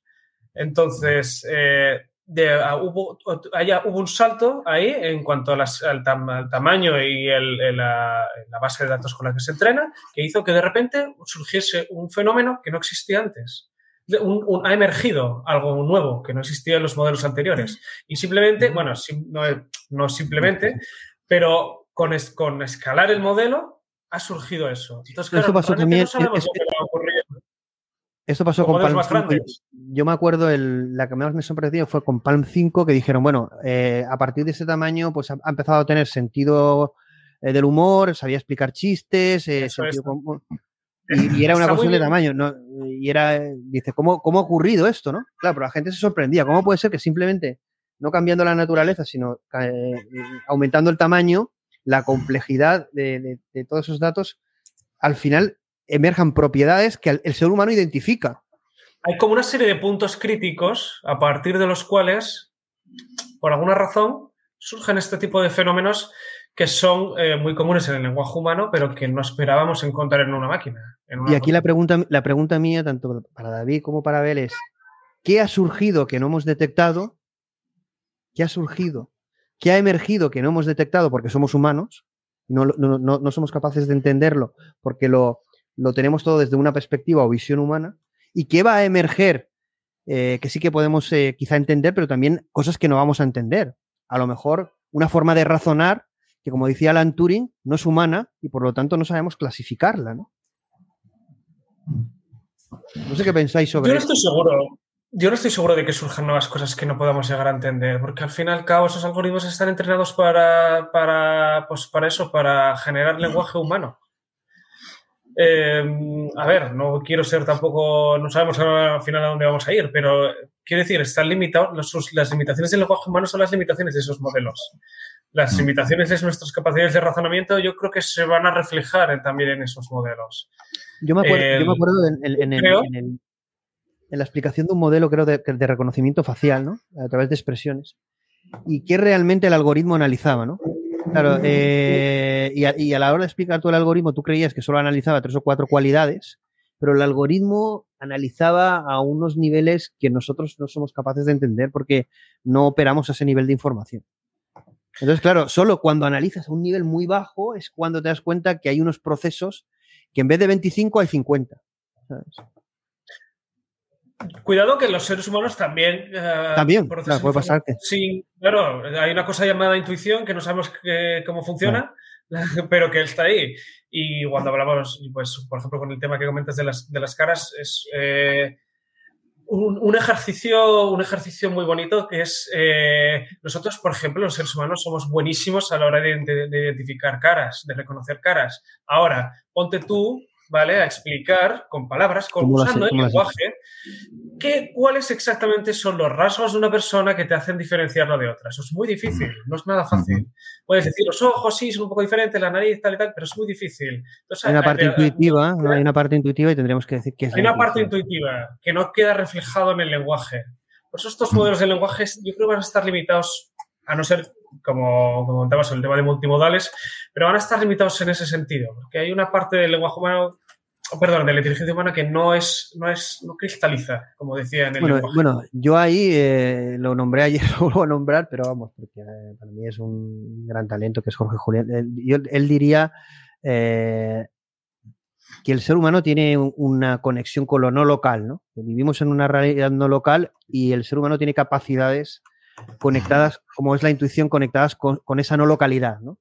Que nosotros podemos intentar simular, pero nunca replicar, porque al final lo que estamos intentando simular es desde la caja negra, desde lo local, pero no tenemos acceso a lo no local. ¿no? Por lo tanto, eh, no tenemos todas las variables. ¿no? Muy, muy premio Nobel de Física 2022, eh, la no localidad. En definitiva, eso es algo irrebatible, pues de momento pues, eh, está demostrado científicamente que eso es así. Hay una parte que, no, que no, no, no tenemos acceso a ella y que parece que el ser humano sí, ¿no? Estamos conectados a, a esa no localidad, a ese campo de información eh, probabilístico, ¿no? Eh, en el que nosotros al final colapsamos aquí en, esta, en este mundo más material, material y eh, binario, ¿no? En, este sentido. Yo no sé si eso puede existir, a, nivel físico sí que existe, pero no sé cómo puede influir o limitar a la hora de crear lo que tú bien has dicho, David, esos modelos de lenguaje, ¿no? ¿Van a poder tener esa capacidad sin esa conexión física con la no localidad, procesos, o podremos llegar a replicar eso? Eh, no lo sabemos. La ciencia ahora mismo, evidentemente, no. ¿De acuerdo? Es decir, eh, y cuando pregunté a Jorge Julián qué había, qué sería necesario para intentar inferir eso, bueno, me puso pues una lista de cosas a intentar estudiar, que dije, bueno, no tenía ni idea de nada de lo que estaba comentando. Bueno, eran eh, una, una locura, ¿no? De, de- de temas matemáticos, de intentar inferir qué es lo que ocurre en ese mundo cuántico, ¿no? Bueno, aproximarlo. ¿Qué? Por, por preguntar. Yo- voy con humildad, pues hay muchas cosas que desconozco y por eso hay que rodearse de talento. Eh, bueno, no, no- me lo contestó a mí, aunque luego se lo pregunté, no, no voy a decir a quién le contestó porque eh, me podría sentar mal, pero eh, sí que luego le dije, oye, ¿esto en qué consiste? ¿no? Y bueno, en definitiva, al final la contestación es que lo que podemos intentar es, eh, hay un estudio de la matemática que intenta predecir ese comportamiento cuántico complejo, de tal manera que entonces predecir lo no local, en definitiva. Pero bueno, es una predicción desde, desde, la, desde lo local. Claro, estamos limitados, no podremos llegar a un determinismo puro, pero hay una rama de la matemática, parece ser, que, que estudia eso, ¿no? Entonces, claro, eh, todo eso está eh, fuera de lo que es el desarrollo de los modelos de lenguaje, no lo sé, no lo sé. Eh, pero sí que es un área de decir, bueno, vamos más allá de lo que conocemos, ¿no? Y es lo cuántico que parece que es irracional, ¿no? O no so- somos capaces de, de tener una lógica para entenderlo. No es secuencial, lineal y determinista y eso es lo que hace que nosotros no seamos capaces de hacer porque nuestra red neural, que curiosamente es no determinista, está entrenada para, para buscar razonamientos lineales y deterministas. Hala. Tómatelo ahí. Pero además, además yo, eh, fíjate que cuando abordas todo esto, que no sé si quién se lo puse, creo que Eduardo, llega un momento, la verdad es que hacer estos programas y dedicarse a todo esto, eh, llega un momento que se te va, ¿no? Eh, entonces, lo- nos tenéis que disculpar, bueno, esto es, es imposible ya, ¿no? Pero bueno, lo que puse es, es que, creo que fue Edu- Eduardo, eh, pero bueno, no pasa nada. Eh, básicamente que al final lo que, cuando analizas todos estos problemas de modelos de lenguaje, inteligencia artificial, a nivel físico, es como que lo que subyace es que la información es como un fundamental, ¿no? De, de la realidad. Y que al final es algo tan simple como que nuestro cerebro está decodificando algo, ¿no?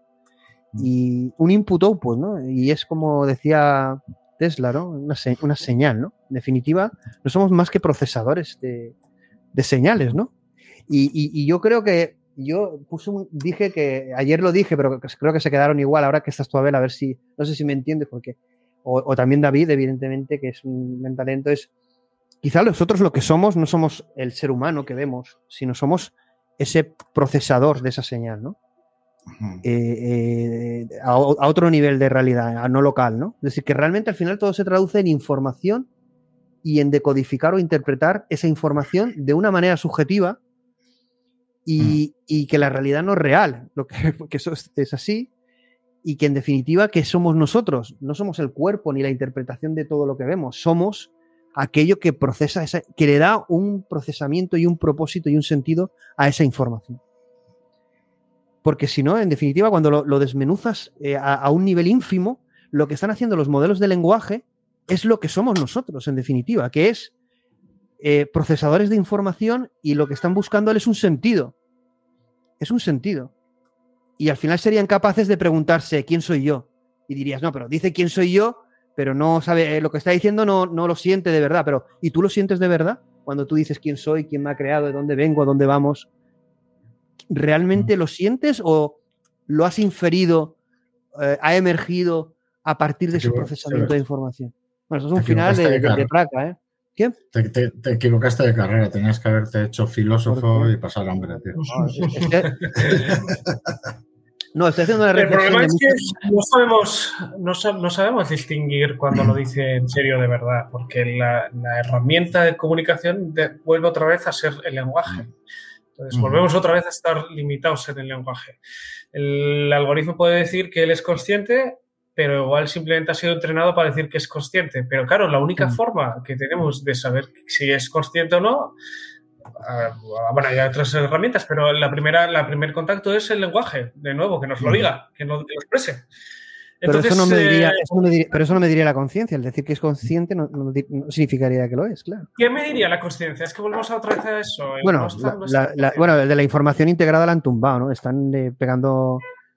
Que eso es otro Están debate. intentándolo, pero el problema que tienen es que sus Bueno. propias teorías son igualmente de no testables. Entonces, pues bueno, tienen Claro, es que, a ver, han puesto, han definido una teoría, Sí, pero es más una propuesta que algo científico, ¿no? Entonces, claro, han ido por ahí. Cuando ha cogido importancia y dice, oye, esto está creciendo a un nivel que toca algo muy sagrado como es la conciencia humana, esto ni es científico ni es, es simplemente- te- eres demasiado idealista. Ha tocado a los catedráticos que tienen Y sus el amigo Chalmers, y el amigo-.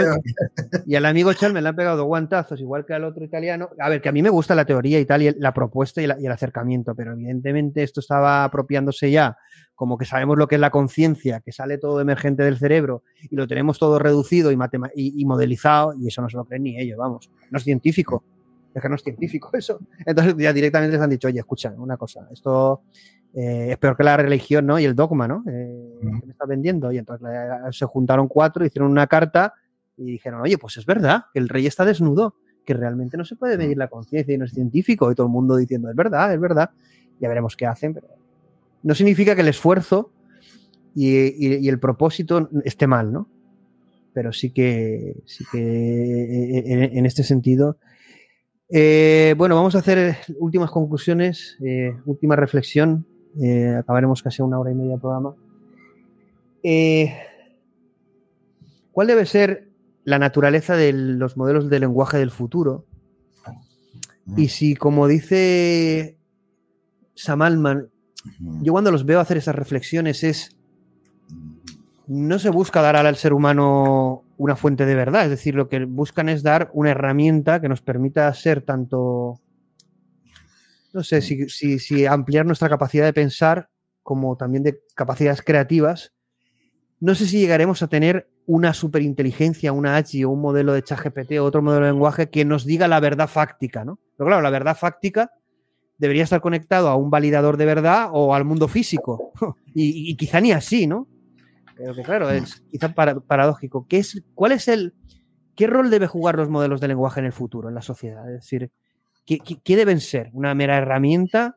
¿Vamos a evolucionar una AGI eh, superinteligencia que suponen eh, un paradigma nuevo? ¿Qué es lo que veis a, a- a corto medio plazo que deben evolucionar estos modelos de lenguaje? Y vamos a ir acabando. Yo lo tengo muy bastante claro.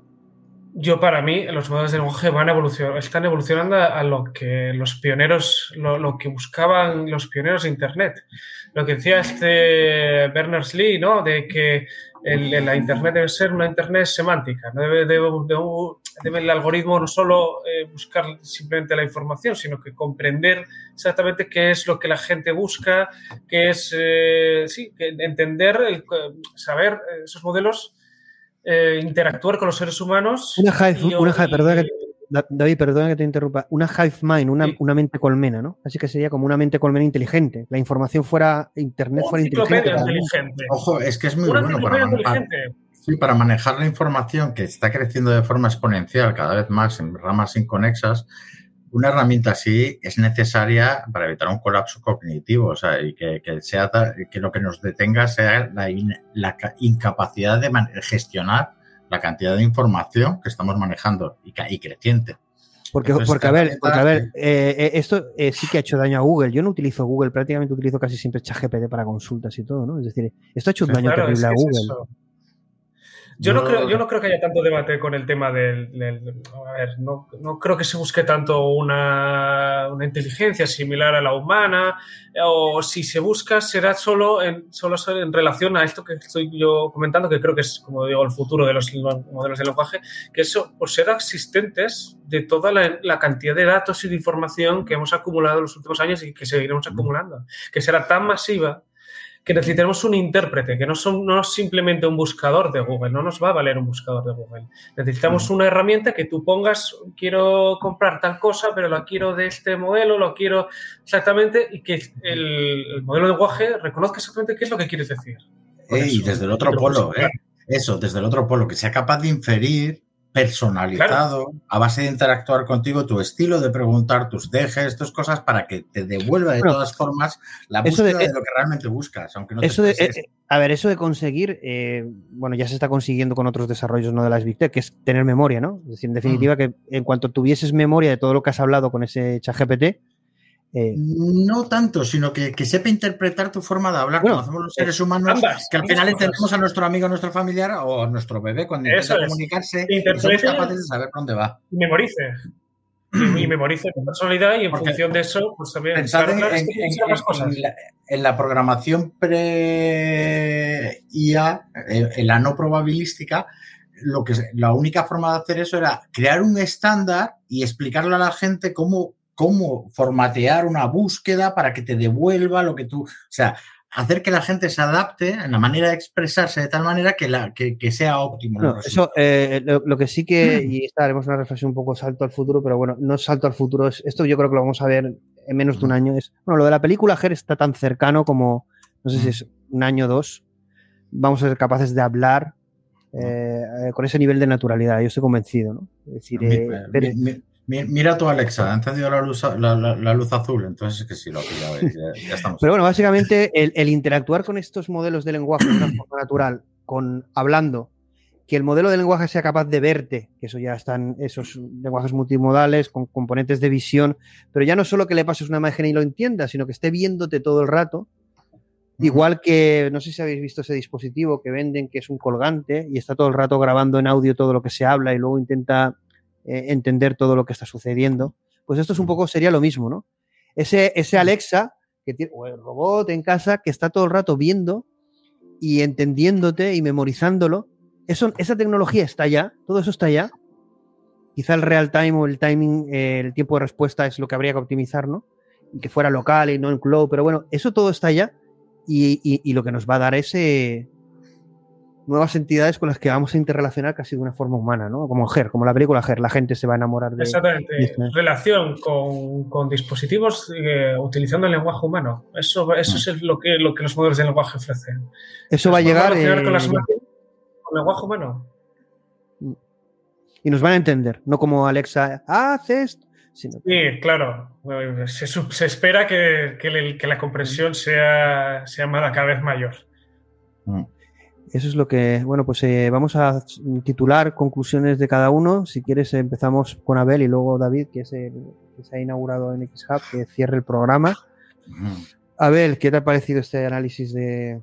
Estuvo el de la AGI de ayer, es que fue la, la leche, porque claro, es un tema, el tema de la AGI da para. Lo tengo que ver todavía, que he tenido unos días así muy complicados. eh, El pero- tema de las alucinaciones y modelos de lenguaje, pues es eh, otro tema también muy interesante, con todos los papers que he puesto, que bueno, los podéis ver, simplemente busquéis el nombre del paper y si no, os pedís el enlace. Hay 300.000 papers, si no, os agregáis a Discord, ahí publicamos todos los papers, eh, en- por- tenemos canales para agentes, para modelos de lenguaje y, y ahí podéis ver muchos papers o posts muy, muy interesantes, ¿no? Que esto, la verdad es que cambia cada día y es, es- yo, es- es estamos todos desbordados, ¿no? Incluso la gente que intenta mantenerse al día, es una, es una auténtica locura, ¿no? Incluso cuando presento, y cuanto, incluso cuando preparo un programa porque ha salido una noticia, en la misma semana siempre sale alguna novedad, ¿no? Entonces la gente Mm. cuando viene a los programas, pues descubre cosas porque, pero bueno, las descubro yo también cuando voy preparando los programas. En definitiva, un mundo muy cambiante y, bueno, eh, no sé si evidentemente AGI, pero yo creo que en noviembre, esto lo comentaban en el Discord, y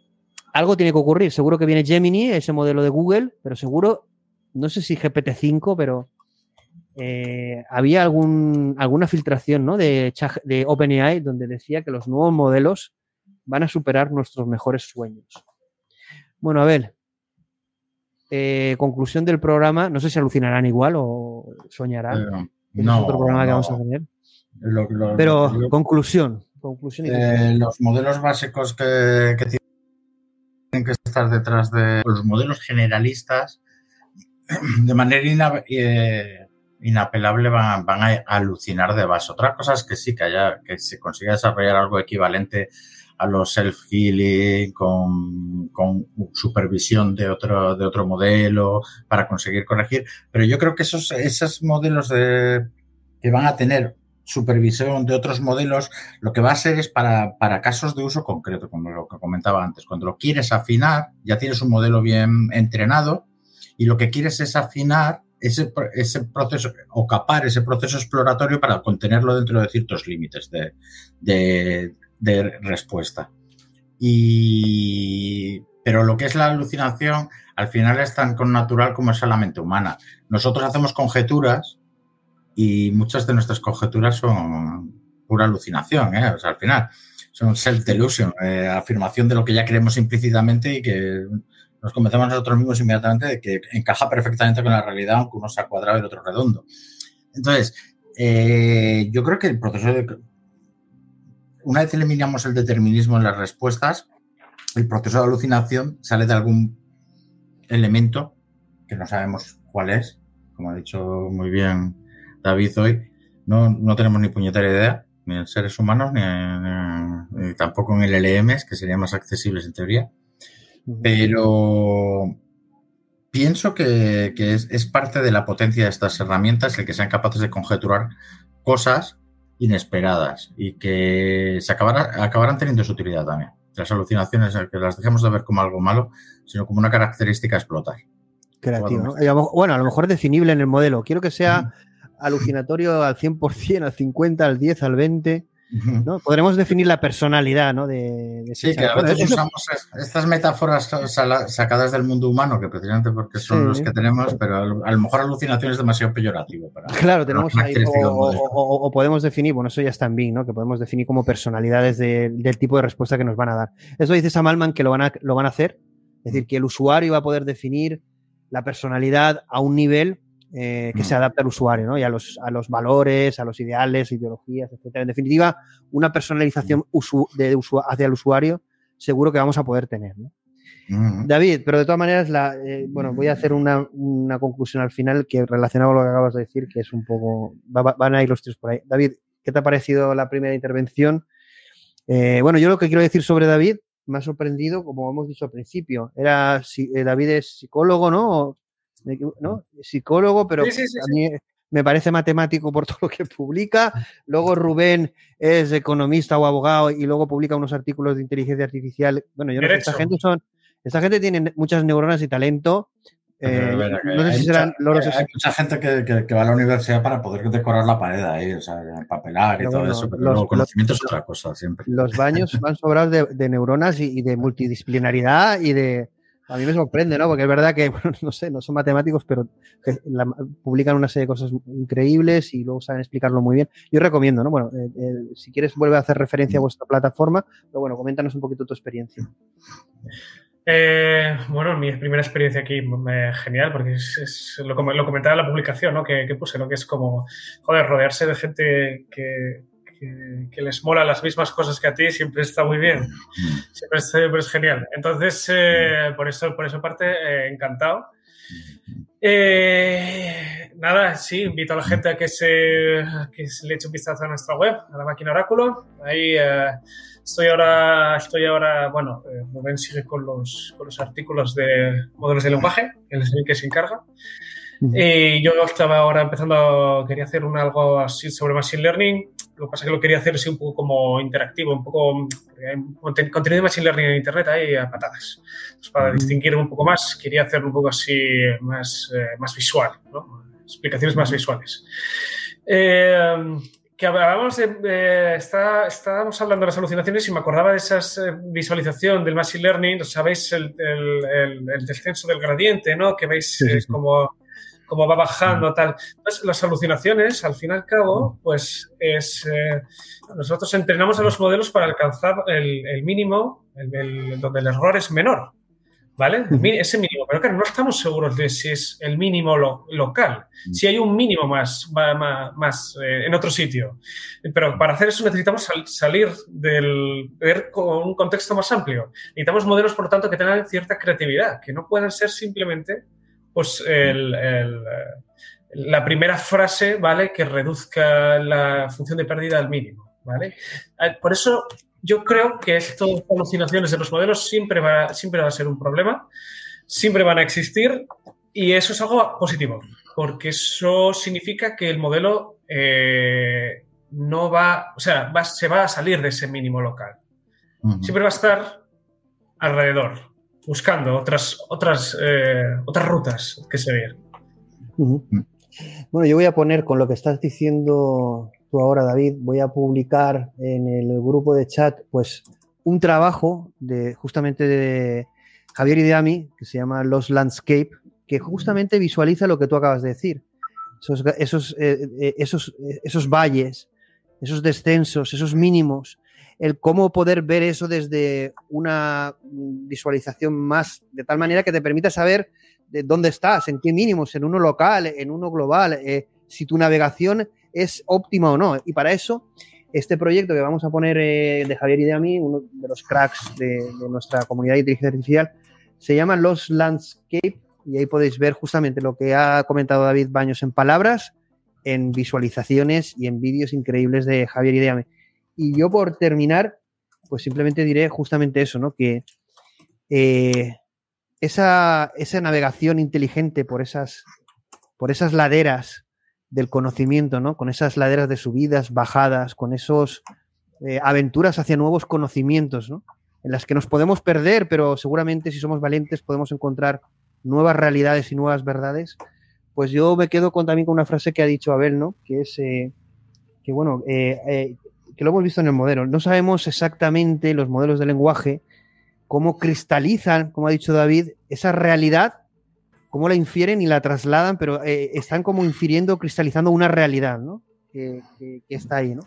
Y yo creo que los seres humanos, eh, aunque nos superen las máquinas o estos, estos algoritmos computacionales o esta tecnología en muchos sentidos, sí que tenemos una capacidad de soñar y de conectar con una realidad que seguro que se puede cristalizar. Entonces yo creo que en los momentos que estamos viviendo, en los que he visto imágenes que no se me olvidarán en la vida, creo que tenemos que soñar con un mundo mejor, porque creo que también que soñando con ese mundo mejor somos capaces de poder crearlo, ¿no? A ver, yo creo que tú que estás ahí en, Eh, no sé qué opinas, ¿no? De todo lo que estamos viendo, viviendo, que no es inteligencia Mm. artificial y que creo que, que tenemos que soñar un mundo mejor y poder crearlo con ayuda de la inteligencia artificial, seguro, pero eh, Realmente nos, nos ayudará a salir de este follón en el que estamos ahora mismo, en todos los sentidos.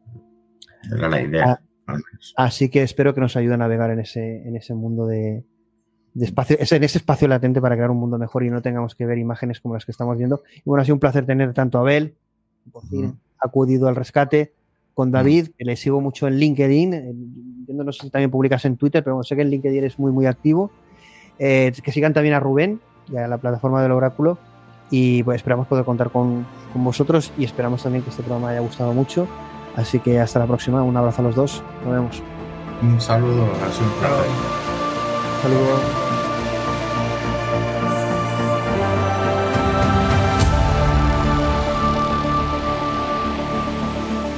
Estamos en las principales redes sociales y ahora también en TikTok. Suscríbete a nuestro podcast en tu plataforma favorita y también en el canal de YouTube. Esperamos que hayas disfrutado del contenido. Nos vemos en el próximo programa.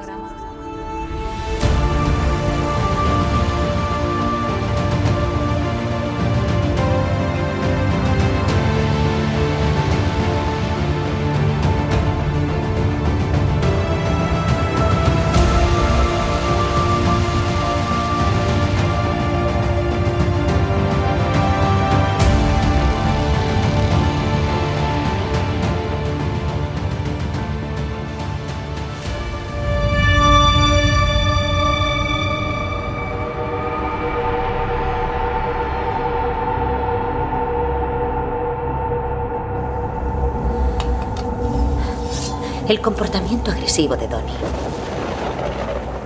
Su mayor alejamiento de la realidad parecen tener origen en su incapacidad para enfrentarse a las fuerzas del mundo que él percibe como amenazadoras.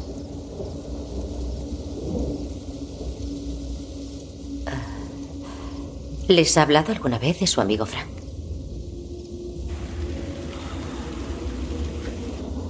¿Frank? Sí. El conejo gigante. ¿Qué? De veras. No recuerdo que me haya hablado jamás de ningún conejo.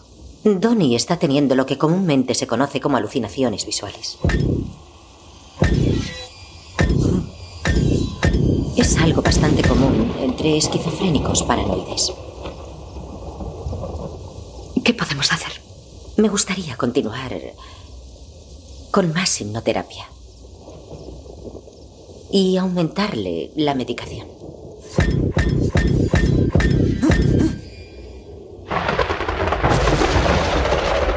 Cualquier cosa que le ayude nos parece bien.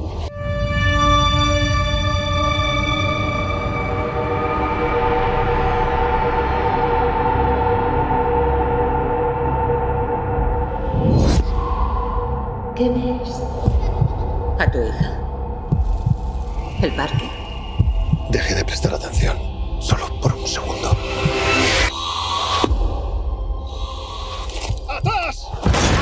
El hipnotista hace que todo lo que ves y haces parezca que es normal.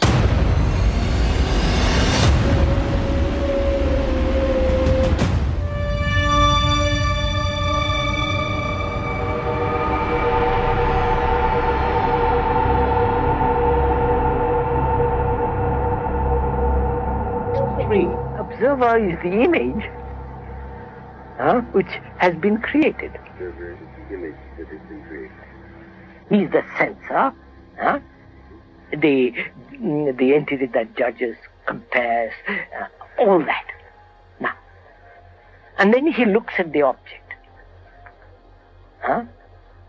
Either the tree or his own experience, or his image, his relationship with somebody, another. So the observer is the image looking at the at the image which he has created about the other. So the relationship between the observer and the observed is not a relationship. It's two images looking at each other. Huh? Now, if the observer has, when the observer has no image at all,